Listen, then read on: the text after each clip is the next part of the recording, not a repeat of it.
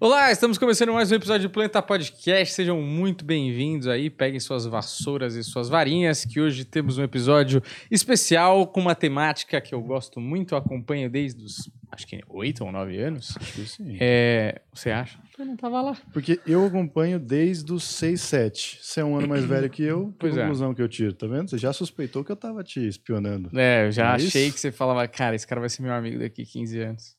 Isso aí pode ser uma coisa dos agentes do destino, Daniel. Pois é. Mas, ó, vamos falar aqui com o Caco, que já tá com o chapéu seletor. Já tô preparado. Que eu já quero saber que casa você é, né, meu? Cara, eu sou Grifinória. É? É, Grifinória, assim, todo mundo acha que, ah, pô, Grifinória é só porque o principal é, né? Mas não, é porque eu sou mesmo. Sou ins Grifinória insuportável mesmo. Você Daqui- fez o teste? Fiz várias vezes. Eu, eu fiz uma vez no computador lá, muito tempo atrás. É, eu, fa- eu fazia várias vezes pra ter certeza. Tipo, Uhum. porra, será que eu mudei? aí, eu, aí eu vou lá e faço. Tipo, é meio que uma parada regular, assim, sabe? De um em um ano eu vou lá, faço. Não, tô, tô tranquilo aqui. Tô... Se ainda der- sou eu, ainda sou eu. Se der Lufa-Lufa um dia, você vai, você vai continuar falando que você é Grifinória ou não? Ah, acho difícil dar, É? mas se der também, pô.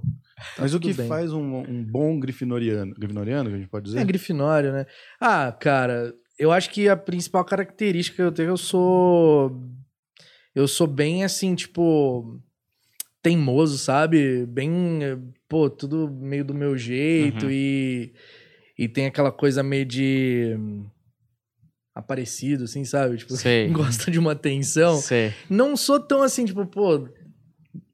No, no dia a dia, assim, tipo, gosto de, de, de aparecer, tipo, de ficar aparecendo, sabe? Mas eu sou, gosto de uma atenção. assim, eu, gosto Sim. que, eu gosto que as coisas que eu faço sejam reconhecidas, Sei. sabe? Então, tipo, isso é uma característica bem, bem grifinória, assim, é, é gostar que, tipo, a, a parada que você faz, que você sabe que você se empenhou e sabe que você deu muito suor naquilo ali, gostar que aquilo seja reconhecido. Acho que isso é Uhum. uma parada bem, bem grifinória. Boa. Isso é um bagulho, né, que no, no, no país do brasileirinho, que é humilde, né, tem a coisa da humildade cristã e tal, você não pode falar que É. você gosta de atenção aí. A verdade é que a gente é artista por um motivo, né? Pois é. A gente gosta realmente de- do retorno, é pelo retorno que a gente Exato. faz. Que artista que faz alguma coisa e espera que não, não seja visto, né? Se bem Hum. que eu não vou nem me colocar como artista. É, Porra, mas- lógico que é. Puta canal foda, mano. tá Obrigado, louco? mas eu gosto, eu gosto quando eu me empenho muito numa coisa, eu quero que ela seja reconhecida. Eu gosto dessa atenção, gosto desse retorno que, que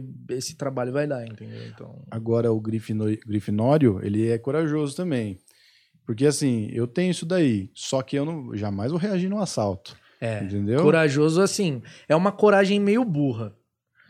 É o que coloca a gente assim, é, é uma coragem meio burra, de agir no impulso, de ser explosivo, no calor do momento, não pensar muito.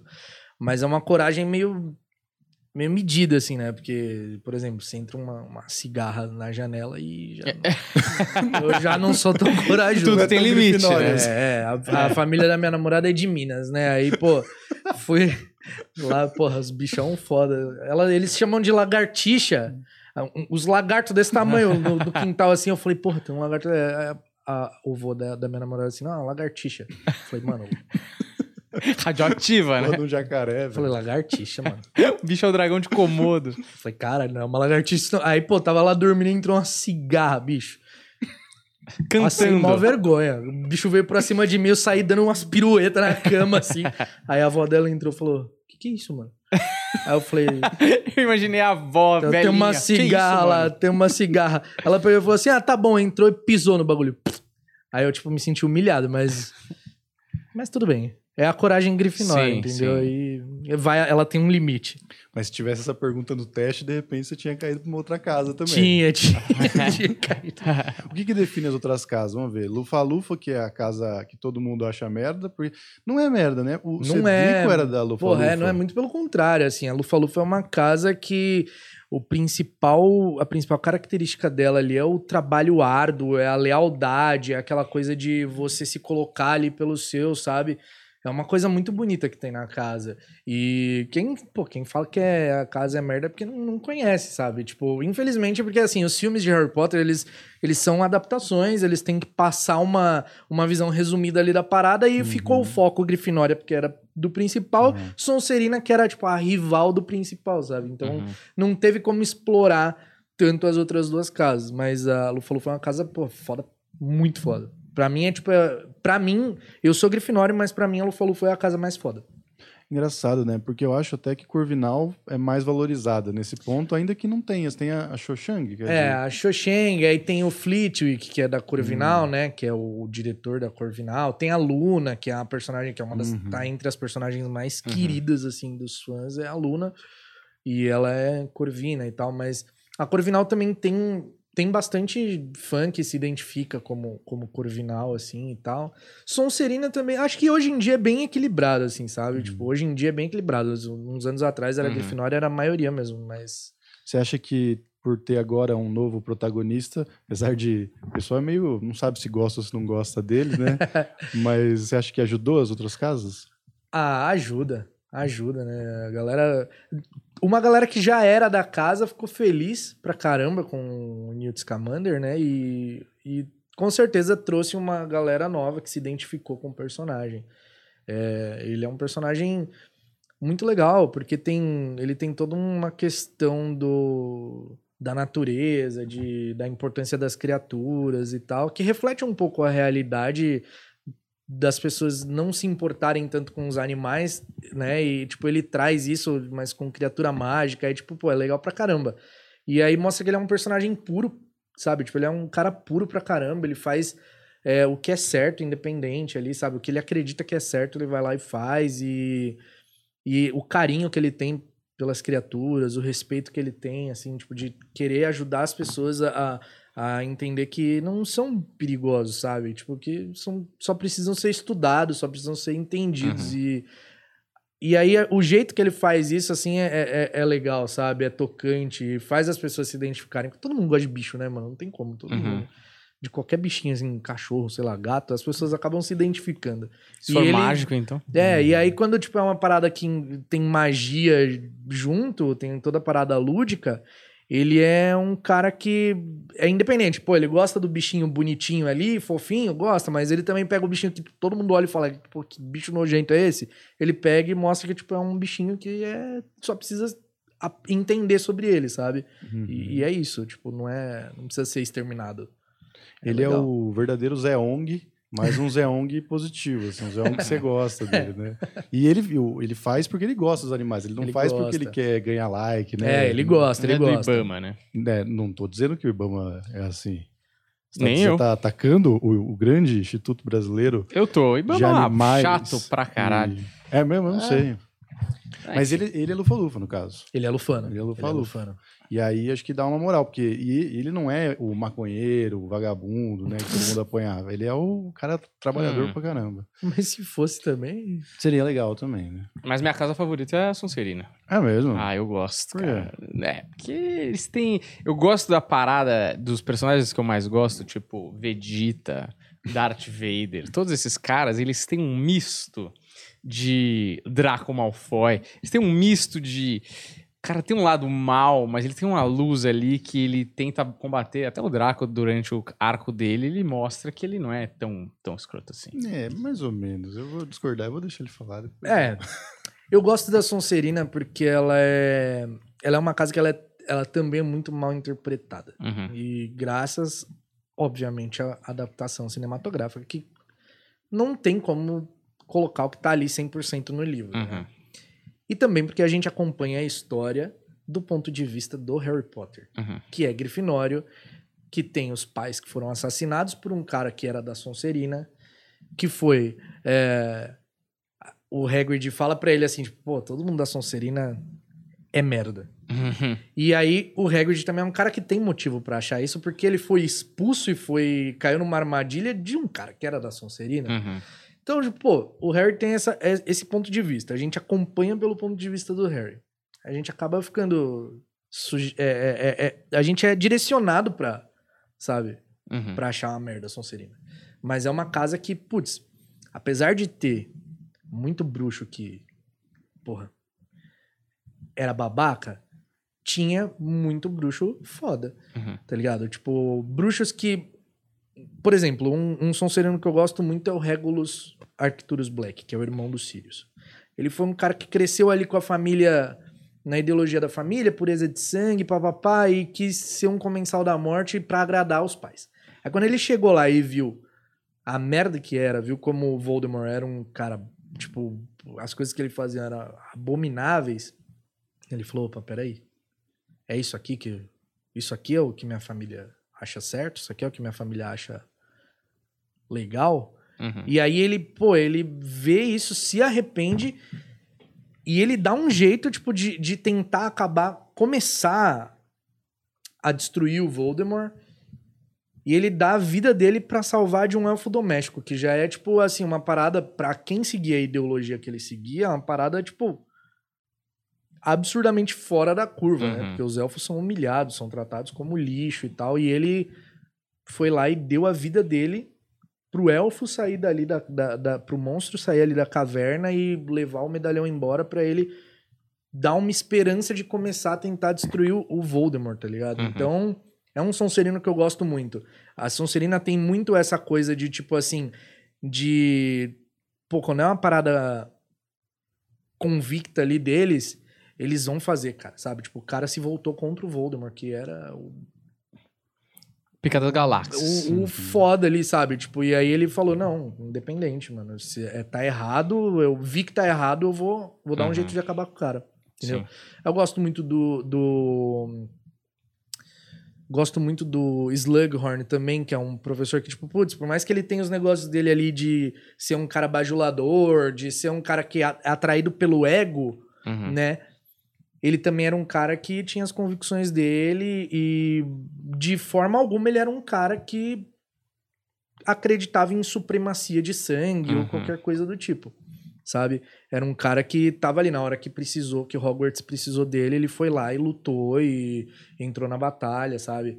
O próprio Snape era um, o Snape é um personagem complexo pra caramba, né? Tem quem ame, tem quem odeie. Eu fico no meio termo ali, eu durante a saga inteira eu eu fico com raiva de algumas coisas que ele faz, mas ao mesmo tempo eu acho a trajetória dele muito irada, assim, Uhum. sabe? De tipo, dele tá ali cumprindo uma promessa e pagando o próprio pecado dele. Ele mesmo tá. é, Ele é um cara que ele não precisa de carrasco, tá ligado? Ele mesmo é o carrasco dele. Ele tá pagando todo, todos os pecados que ele cometeu pelos caminhos errados que ele escolheu ali no, Uhum. no começo. E, pô, é irado. Sem, sem a direção dele ali, sem os esforços dele, o Voldemort também não seria derrotado, entendeu? É, Uhum. eu acho o Snape foda pra é caralho. foda. Ele, ele, é o, ele é o Vegeta, né? Ele é aquele cara que é meio agente duplo ali, meio... Sim. E achei muito da hora que teve aquele reencontro da HBO, né? Dos... Não é reencontro, é um reencontro? É um É, foi um reencontro, né? reencontro mais. Médio, né? É. Mas é. E aí os caras estão falando do Alan Rickman, o ator, né? Que faz o Aham. Snape. E aí que ele tinha. Ele chegou pra J.K. Rowling e falou: Ô, minha querida, eu tô vendo aqui esses roteiros. Maravilhoso isso. Eu preciso saber o que, que eu sou, né? Me conta esse final aí, fera. E, e aí ele sabia o que, que Ele era o Snape. sabia. Porque o tempo todo, de- de- né, mesmo no livro ali, você fica, mano, o que, esse cara tá fazendo? Então você acha que ele é um cuzão ali? Tem um episódio de quadribol, né? Que ele tá Aham. ali fazendo uns feitiços e tal. E você É. acha que ele tá fazendo pro mal, mas aí no final é pro tá bem. É. é. É, então, é, é muito louco isso. Ele é, ele é aquele cara que. O Snape é aquele personagem que a gente ama odiar, sabe? Uhum. Tipo. Pô, ele dá. Muitas vezes dá nojo as paradas que ele faz, o jeito como ele trata os alunos assim, tipo, pô, você para. Às vezes as pessoas se esquecem, mas a gente tá falando de um adulto tratando criança de 11, 12, Uhum, 13 anos, tá uhum. ligado?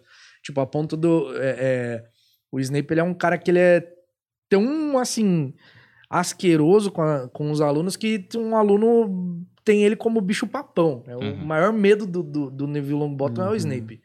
Mas só que, tipo, isso faz parte da carga do personagem, sabe? Tipo, faz parte da carga dele, faz parte da história dele. Uhum. Ele é um amargurado, um É. fudido, sabe? É.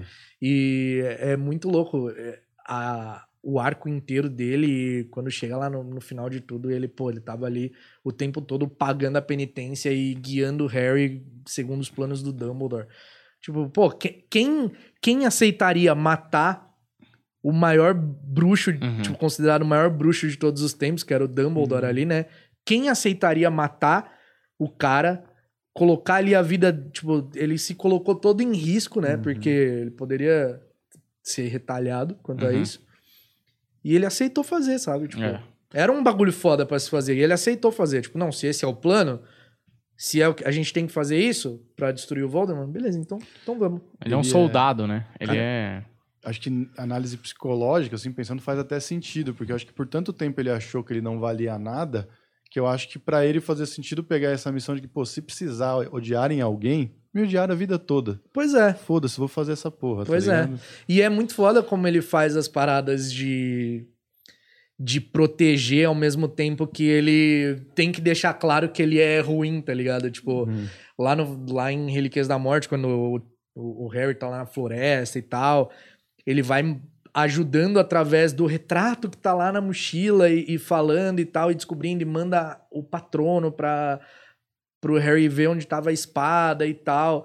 Tipo, você vê que ao mesmo tempo que ele tem que bancar a postura de um seguidor fiel do Voldemort ali, ele tá ajudando. Tipo, é, é- é louco isso, cara. É muito louco isso pra um personagem, assim, sabe? Ele é um personagem complexo pra caramba. Eu gosto. Eu gosto muito da complexidade dele e detesto ele em si, tá ligado? Uhum. Como personagem, é muito foda. Tem uma cena que eu acho uma das mais fodas de toda a franquia, que depois de muito velho eu fui descobrir o significado. E eu fico até, será que ela sabia realmente o que eu tava fazendo? Mas se ela sabia, foi uma sacada assim de, de colocar a entrelinha e o. Sei lá, é uma capacidade de você passar é, sentimento, intenção e tom das coisas através de uma cena que parece banal, que eu acho que é onde a gente vê o grande escritor mesmo, sabe? Aham. que é aquela cena que é o primeiro encontro dele, se não me engano, que ele fala, ele faz perguntas pro Harry Sim. e eu acho que você vai explicar bem melhor porque eu não vou Ah, lembrar é, direito. é, a- que ela usa a linguagem vitoriana das flores. Uhum, exato. Porra, é, é bem irado mesmo isso. É bem irado. É que assim, ela fez, né? Não, não é uma coisa assim, tipo. Não é o personagem intencionalmente falando isso. Uhum, É um, um significado na fala do personagem. Isso. Que ah, o, a- o que ele fala, os ingredientes que ele fala, né? A, é, Losna, é, Asfódelo e tal. Na linguagem, se usar a linguagem das flores, né? Que era muito usada na época vitoriana, é, ele basicamente estava falando que ele vive arrependido, que ele é, Nossa, arrepio. que ele vive arrependido Foda. pela morte da mãe do Harry, é, que o, o arrependimento dela, o arrependimento dele seguia além do túmulo, sabe? Tipo, Uhum. é, o significado da, da, da frase é mais ou menos esse, assim, é, tipo, é muito louco, porque mostra mesmo que o personagem é, sabe? O arrependimento que ele teve, que seguiu a, a vida dele ali, o resto da história, sabe? E no, primeira, no primeiro encontro dele com o Harry, ele meio que falou isso, sabe? É. Tipo, isso é muito uma É muito construção louco. de personagem muito foda. É assim. muito louco, é muito louco. Tem várias coisas assim durante os livros que é, tipo, muito foda. Muito foda. Tipo, várias coisinhas que, tipo, acontecem no primeiro livro, assim, que é, desenrola lá no quarto, ou coisas do tipo, assim, muito foda. Ela já tinha um planejamento muito longo, né? Porque- Ah, já é, porque ela escreveu, assim, ela levou muito tempo construindo o universo, né? Tipo, é, ela começou a escrever o livro, tipo, muitos anos antes dele ser publicado. Ele Só Uhum. foi publicado em 97, mas ali, os anos 90 todo, ela tava escrevendo, criando a história. Então ela estudou muita alquimia, ela estudou, tipo, muito pra criar o universo, sabe? Então, muito do que ela. Assim, quando ela publicou o primeiro livro, é, já, já, ela já tinha em mente que seriam sete livros. Uhum. Tanto que ela fala assim, ela fala, é, tem várias histórias, né? Tem várias coisas biográficas não autorizadas até, mas que não deixa de ser real. Ela falando assim, tipo assim, pô, é, isso aqui vou publicar, mas você não pode mexer nisso daqui, porque isso daqui vai. é, lá no sétimo livro vai acontecer tal coisa. E aí, tipo, a galera, como assim o sétimo livro? Esse é o primeiro, tipo, esse Hum. só tem um, vai ter sete, tá ligado? Não, Não, são sete. O final é esse, é assim, assim, assim, e não pode ser mexido. Tá ligado? muito Então, bom. tipo, já tinha estabelecido. Uhum. Óbvio que as pessoas, a pessoa vai mudando, vai adicionando coisas, vai colocando, Uhum. mas, tipo, o, o enredo base ali já tava, tipo, pré-estabelecido. Tanto que é, é fundamental a ligação que o Harry tem com o Voldemort ali, que é estabelecido no primeiro livro. Uhum. Uhum. Tipo, vai ser resolvido lá no último. É o que faz, inclusive, o Harry sobreviver de novo, que é o sacrifício da mãe dele. é, o Voldemort usar o sangue dele lá no quarto livro pra retornar e tal. Isso tudo tem importância lá no final. Então, tipo, você vê que ela já tinha base do- de tudo que ela queria ali, sabe? Isso é muito louco, cara. Eu queria que você comentasse, até porque tem um monte de. Eu não sei se é por causa dos problemas externos ou se porque.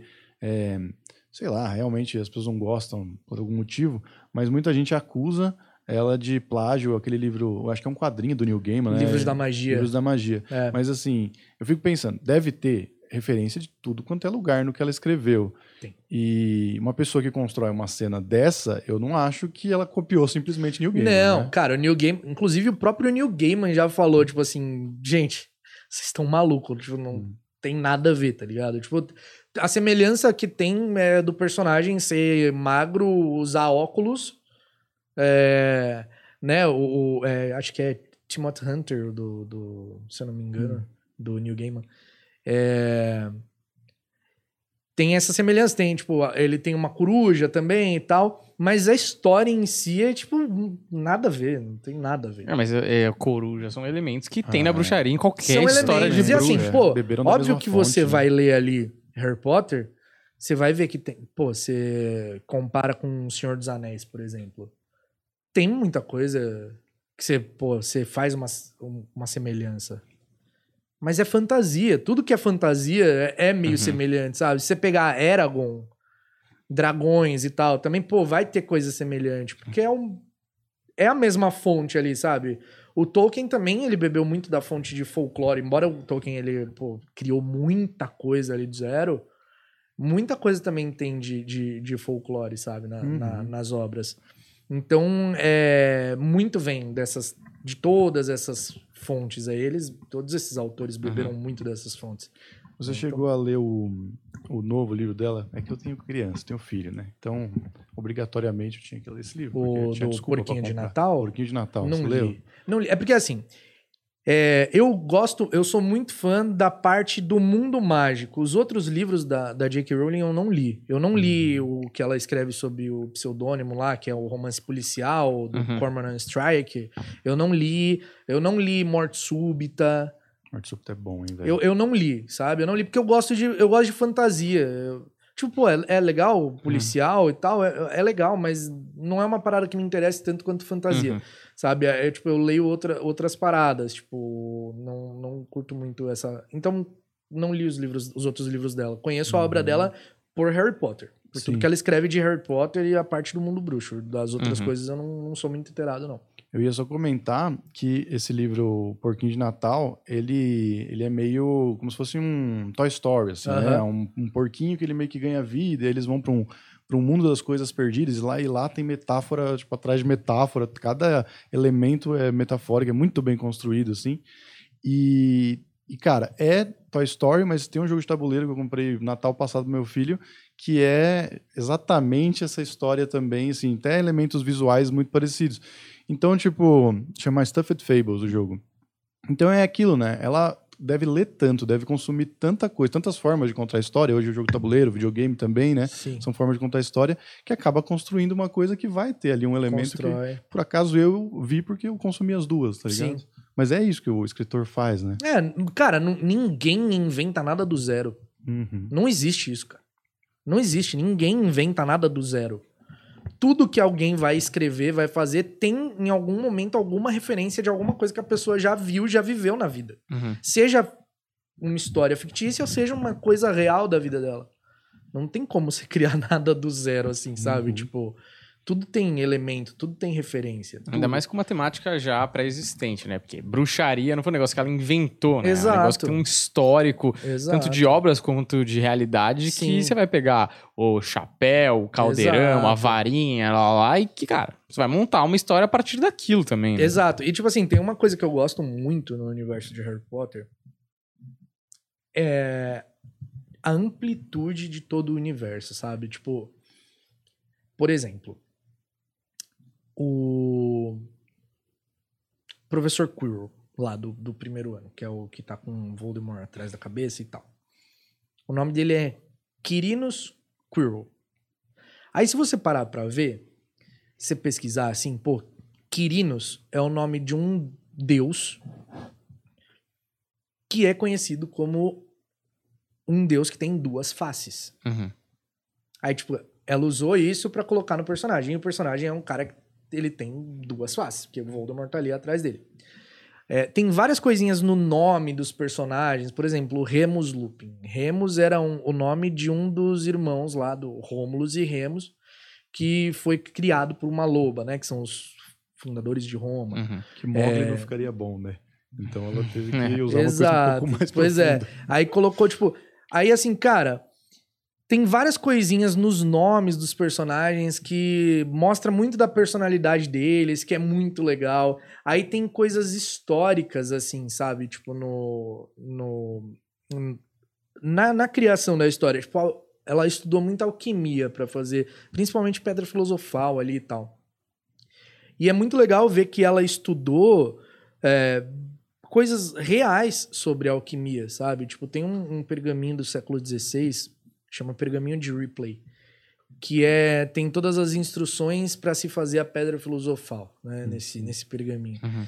E ela estudou isso assim, tipo, de cabo a rabo, e você vê vários elementos na história de- dessas paradas, sabe? Tipo, tem personagens que realmente. O Nicolau Flamel realmente existiu. Uhum. Ah, o Paracelso realmente existiu, sabe? E tem na história. E é muito legal isso. Eu, eu gosto porque parece que é real, parece que é o Uhum. mesmo mundo, sabe? Então parece que quando você tá ali na história, você tá desvendando uma parada secreta que faz parte do mundo real. Uhum. Eu acho que isso é o que mais me impressiona na- na- em Harry Potter, sabe? Que mais me faz ficar ligado com a história. Parece que é real, não, não, não parece que é um mundo de fantasia à parte. Quando eu era criança, assim, devia ter aí uns 8, 9 anos, eu tava lendo, e aí não era uma época onde a internet era muito forte, a internet era meio bosta, assim, então É. tinha coisa de você ir até a biblioteca para fazer pesquisa de escola e tal. E a biblioteca tinha aquele ar de coisa antiga que o Harry Potter tinha. Sim. Então eu me sentia indo lá que eu como se eu Uhum. estivesse e tal. E eu lembro de ficar pesquisando e tirar vários xerox e pedir pro meu pai assim: "Ah, me traz aí um livro sobre que tem a parte sobre a pedra filosofal". E ele trazia assim um pedaço da enciclopédia para eu ler e tal. E ficava na minha cabeça, cara, fazia tudo sentido. Sim, exista você- essa porra. parece que você Tá faz parte carta, do né? mundo, né? Exato. Parece que você faz, parece que você tá inserido ali na, na história. É muito legal. Uhum. É, é, é a parte que eu mais gosto, assim, são essas, essas pequenas referências ao mundo real, assim, Uhum. sabe? Que dá verossimilhança, né? No final das Isso. contas, você fala.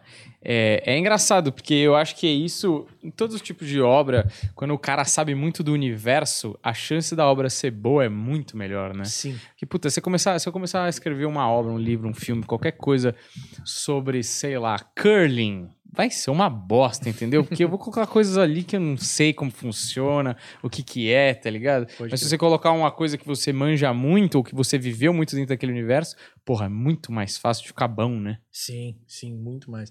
Cara, é, é incrível, assim, a... o que a gente. Todo, todo material que você assistir de entrevista, assim, da, da galera envolvida com os filmes e tal, os caras falam assim, meu. É.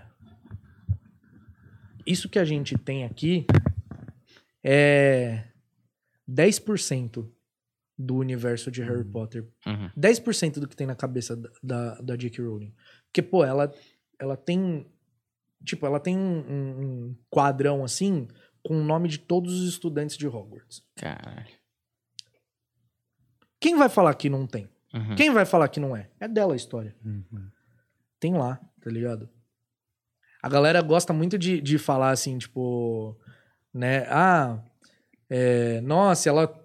é, J.K. Rowling revelou tal coisa. Isso há uns dois anos atrás na, na internet era meio moda. J.K. Rowling revela que não sei o quê. Mentira, não tinha revelado nada. Hum. Era coisa de um texto que tava escrito há mó tempão, que já tava lá mó tempão, mas um site de, noti de notícia pegou lá e colocou. Porque Harry Potter dá clique. Uhum. Uhum. Harry Potter tá sempre nos assuntos em alta do Twitter. Sempre. Sempre dá clique. Uhum. Nossa, J.K. Rowling falou que antes de, de, de, de ter privada, os bruxos cagavam e no chão. Ó que louca, essa mulher tá louca. Isso é de um texto Uhum. sobre a Câmara Secreta, que é tipo de muito tempo atrás, do Po- antigo Pottermore, que falava que antes da. Ali, na, na- no período de 1800, Hogwarts decidiu adotar Hum. o sistema trouxa de saneamento. Que antes eles não faziam isso, que antes eles realmente faziam a necessidade num lugarzinho escondido onde dava vontade, com aceno de varinha acabava o problema. Limpava as necessidades e tal. Aí, na época, um, um aluno chamado Corvinus Gaunt, que era um ancestral do Voldemort, precisou esconder ali a entrada da Câmara Secreta, que foi justamente onde um dos Hum. banheiros foi construído. Então o texto era sobre isso. Caramba. Aí a pessoa foi lá, pegou e falou: Ó, que véia louca. Ela tá falando que os outros cagavam no chão. Uhum. Então, tipo, muita galera começou a pegar e falar assim: ah lá, igual o negócio da Nagini. Ah, Nagini era. Ela falou que sabia disso há 20 anos, veio falar só agora. Mano, em 2005, quando os direitos ali do último livro estavam sendo registrados e tal, que eles registram os domínios, né? Uhum. Um dos domínios foi Harry Potter e o Segredo de Nagini. Em Hum. 2005. Cara, Hum. conta. É é uma das coisas que tá na minha pauta. Já que a gente tá nisso, explica isso. Porque isso foi um bagulho que deixou todo mundo confuso Aham. mesmo. Eu vi uma explicação breve, eu não sei se é exatamente, mas pra mim fez sentido. Ela conseguiu é, essa desculpa da galera que fala, ah, ela inventou isso agora. Vai, a explicação dela faz todo sentido. Não tem como ter inventado agora, cara. Se Uhum. você pegar a descrição da. Pô, o nome, Nagini. O nome já vem dos Nagas, que são esses seres mitológicos, metade cobra, metade mulher, tá ligado? Tipo, já é uma parada que tá construída ali. Uhum. É, e aí ela. Putz, ela viu a brecha pra contar. Pode, pode ter acontecido dela, tipo, não ter espaço pra contar a história ali enquanto tava rolando Harry Potter. E aí, agora com Animais Fantásticos, ela viu a, a brecha de colocar Uhum. na história. Por que não? Tá ligado? Tipo, por que Sim. não colocar? Ela pode não ter pensado, tipo, um dia vou, vou falar essa história, um dia vou colocar num filme Uhum. isso. Mas ela, ela achou o espaço pra colocar Animais Fantásticos. Não quer dizer que ela nunca tinha pensado, que ela não criou a personagem pensando em contar a história dela, sabe? Porque, cara, eu já tive papo com vários autores, assim, é... Inclusive, eu sou muito amigo de uma autora brasileira chamada Renata Ventura, Pô, que ela muito legal. Você conhece? Ela ligado. tem um- uma história que é de magia e se passa no Brasil Uhum. que é inspirada em Harry Potter, claramente, ela nunca negou isso, e até se passa no mesmo universo, porque tem umas referências ali, citando, tipo, é, no livro cita, por exemplo, a morte do Dumbledore, Uhum. é, não diretamente, mas tipo, a diretora da escola de magia do Brasil, ela vai num velório porque, tipo, putz, morreu. Aí até fala, pô, morreu de morte matada. E vai no, no velório, e é o velório do Dumbledore. Né? Quem é fã de- da história do, do Harry Potter ali vai pegar a referência. A Renata Ventura, ela é uma autora, tipo assim, pô, admiro demais. E ela fala assim, cara, tudo que eu penso pra história não tá ali no livro tem muita coisa que eu penso da história e não, não vai pra versão final, não tá ali. Mas não é, não, não é que não existe. Uhum. Pô, tá na cabeça do autor, tá ali, existe. Porque ele é o criador da história, Uhum. Tá ligado? E aí eu fico meio assim quando a, a galera fica tipo, ah, não, não pode, já falou, tá falado. Uhum. Tipo, se é uma parada que não muda a história original, por que não pode ser adicionado? Uhum.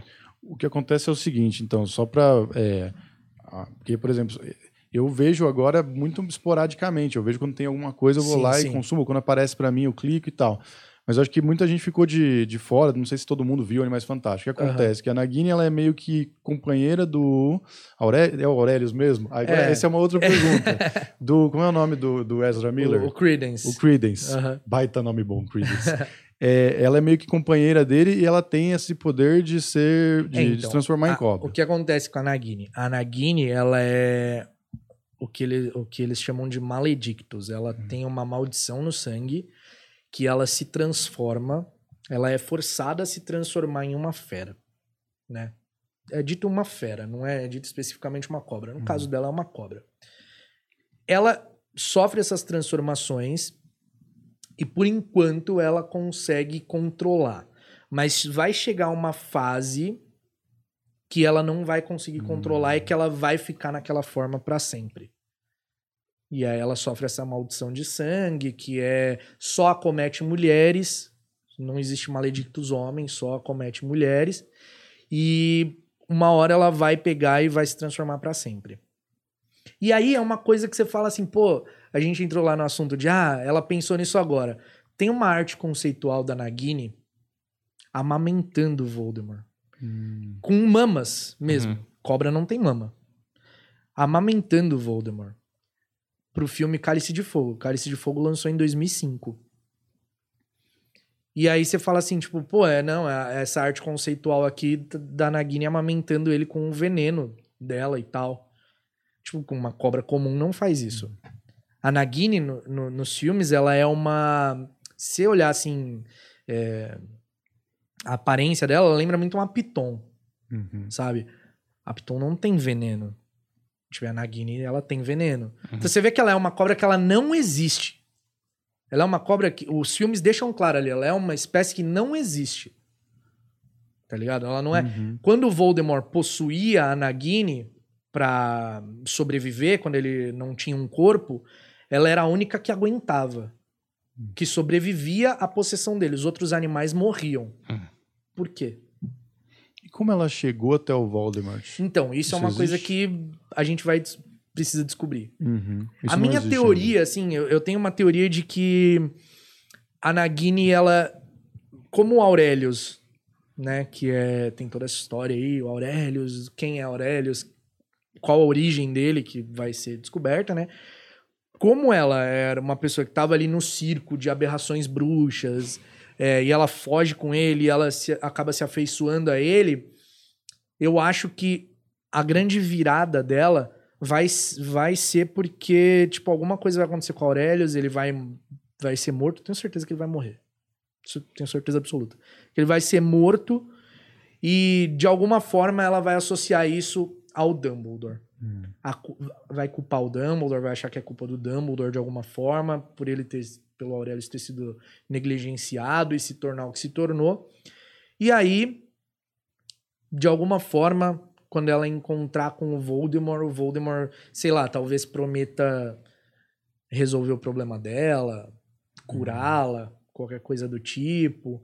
E, e aí ela tem essa coisa de passar a, acompanhar o Voldemort por ter esse sentimento de vingança, essa coisa de achar que o Dumbledore era inimigo. Ou talvez pode ser alguma coisa mais simples que isso. Talvez ela, tipo, se transforme numa fera e vai perdendo Hum. o lado humano e, putz, acaba conhecendo o Voldemort lá nas florestas da Albânia e ele acaba convencendo ela a ficar do lado dele, sabe? Uhum. Pode ser uma coisa mais simples, pode ser isso também. E explica a teoria do Aurelius relacionado com a pedra Ah, filosofal. eu amo essa teoria. Cara, isso é muito da hora. Isso Isso, é é, muito muito, louco. da hora. É, é muito louco, mas eu tenho muito medo de não ser isso, sabe? Não, tipo mas assim. se não for, foda-se. É, É, muito bom, velho. Então, o- existe uma teoria. Essa teoria foi trazida é, foi trazida para o Brasil por mim, né? Mas quem criou a teoria foi o, o- os caras do canal Super Carlin Brothers, que é um canal gringo que faz fala de tudo assim, e eles fazem umas teorias muito legais. E eu sempre gosto de pegar teorias deles e tipo ou argumentar a favor da teoria e acrescentar coisas, ou tipo falar, pô, não não faz sentido por conta disso e disso Uhum. tá ligado? E aí, quando eu vi essa teoria, eu falei assim, cara, faz muito sentido porque tem outros pontos aqui que precisam ser adicionados. E aí adicionei uns pontos na teoria. A teoria basicamente defende que o Aurelius Dumbledore é, foi criado a partir da Pedra Filosofal é, pelo, pelo alvo Dumbledore em conjunto com o Nicolau Flamel, é, usando o Obscurus da Ariana, que era a irmã do, do Dumbledore que morreu ali, jovenzinha, no duelo que aconteceu entre o Aberforth, o, o Albus e o Grindelwald. É, como que a- essa teoria se baseia? O Obscurus, a gente viu que dá para ser retirado de uma pessoa morta. O Newt tem ele lá na mala no primeiro filme, e aí mostra que ele tá ali um Obscurus para ele estudar que ele tirou de uma menina sudanesa que tinha desenvolvido. Ok. Tá ali. Aí a gente vê que é possível tirar de um corpo o Obscurus e manter ele vivo numa, numa, numa espécie de proteção ali. Aí, a Pedra Filosofal, a gente sabe que ela pode criar um corpo, porque era o objetivo do Voldemort lá em Pedra Filosofal, no primeiro livro, é, pegar a pedra, porque ele mesmo fala, com a pedra eu vou ter um corpo só meu. Show. Aí a gente já tem dois elementos.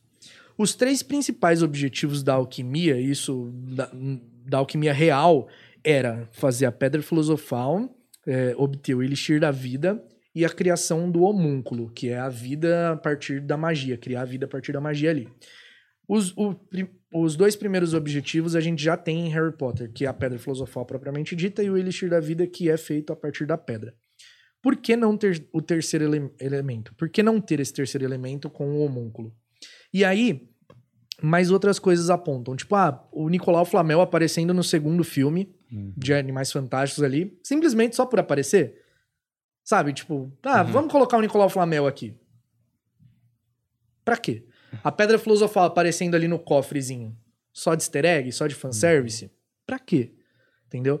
Aí a teoria defende que, como o Dumbledore já se correspondia com grandes nomes da magia na época que ele era um adolescente ainda em Hogwarts, como o teórico mágico Adalberto Offlin, a Batilda Bagshot, própria Batilda Só Bagshot, e o Nicolau Flamel, né? Eles já se correspondiam. Então, a teoria fala, pô, o, o, ele se desesperou com a morte da irmã e para tentar reverter, ele foi lá, correu pro Flamel com o Obscuros dela, com a Pedra Filosofal, para tentar criar a irmã, tipo, trazer a irmã dele de volta. E aí, sem querer, eles criaram um homúnculo que é o Aurelius Dumbledore.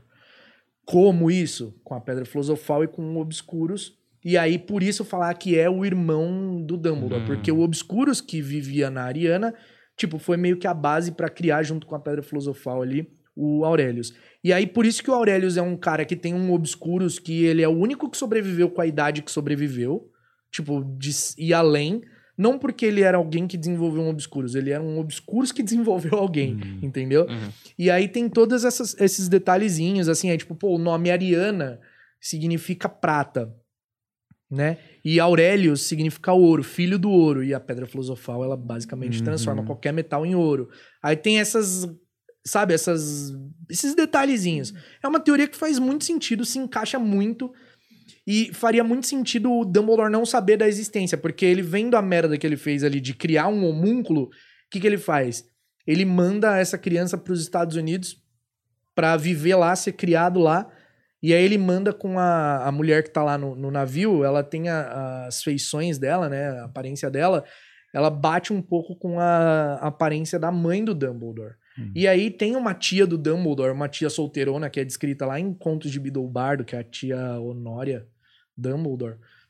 E aí, tipo, poderia ela ser essa mulher a levar o bebê. E aí deu o naufrágio, só que os bebês foram trocados. E aí o Dumbledore acha, pô, morreu. Ele uhum. achava que morreu. Não sabia, entendeu? Então, tipo, talvez esse seja um grande segredo do Dumbledore. Pode ser isso? Porra, seria muito foda se fosse. Porque encaixaria tudo. Tudo se encaixaria. Seria perfeito.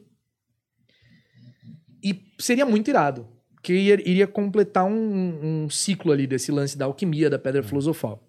Se não for, vai ser meio decepcionante, vai porque ser. é uma teoria muito bem amarrada. É.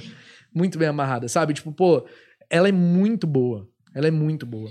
E pensa que lá no primeiro livro tem lá a cartinha do Dumbledore que fala, conhecido pelos seus trabalhos de alquimia com o Nicolau Flamel. Isso. Tipo, por que, que ela teria essa linha uhum. se Exato. isso não fizesse sentido, tá ligado? Isso, isso é um ponto que também tá na teoria, que ele fala, tipo, qual que é o trabalho em alquimia que ele fez com o Nicolau uhum. Flamel? Tem gente que pensa, é a Pedra Filosofal, não é. O, o, o Nicolau Flamel já tinha, tipo, uns 500 anos quando ele conheceu o Dumbledore. Ele já tinha feito a Pedra Filosofal.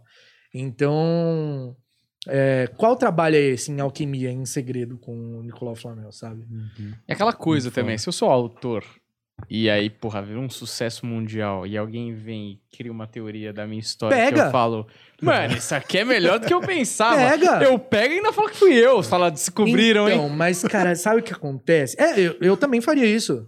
Eu também faria é isso. Justo. Nossa, Pô, se é uma é. teoria muito foda, eu, eu pegaria e colocaria, sabe? Tipo. Fala, eu que fiz você pensar isso. É, exato. Você é um bom detetive, né? o cara escrevendo. muito ainda. bem, hein? Muito bem. Mas o que, que, você acha? é, eu, eu, eu acho essa teoria muito irada. E assim, é... eu não sei, mas eu tenho uma impressão. Tipo, é uma impressão totalmente pessoal minha mas eu tenho uma impressão de que não tá um clima muito amistoso entre a J.K. Rowling e entre o estúdio. Hum. Sabe? Eu acho que. Então, provavelmente. talvez possa ter alguma interferência de roteiro, alguma coisa ser mudada, sabe? Não sei, eu tenho Ah, essa entendi. impressão de que essa- isso pode estar rolando. Ela tem sido muito criticada pelos roteiros que eu nem acho tão problemáticos assim quanto a galera bate, assim. Eu, eu sinto que, que cria a birra que tá em cima dela tá, tá, tá, tá vazando para outras coisas que às vezes não, sim, não é. deveria, sabe? Bom, eu sou muito suspeito pra falar, porque eu gosto muito da, de Animais Fantásticos. Eu gosto muito, porque o que eu sempre, eu, eu sempre gostei muito de história de origem, Uhum. sabe? Então, tipo assim, Animais Fantásticos, ele é uma, é uma história de origem. Tipo, é uma história antes da história, sabe? Eu gosto muito disso. Então, poder ver mais desse- dessa, dessa parte, desse período da história do mundo bruxo, é muito legal pra mim. É, E aí, eu gosto. Eu gosto e tem, tem uma coisinha ou outra ali que pô, você fala, ah, cara, mas isso aqui não. Peraí, não era tão assim, sabe? Tipo, ah, usou um feitiço é, para convocar o Pelúcio lá. Pô, mas ela mesma falou que não funcionava em ser vivo. Mas lá em Ordem da Fênix tem treinando o feitiço num sapo. Tem umas inconsistênciazinhas, Uhum. mas tipo, foda-se. Uhum. Não é um bagulho que muda substancialmente a história, Uhum. sabe?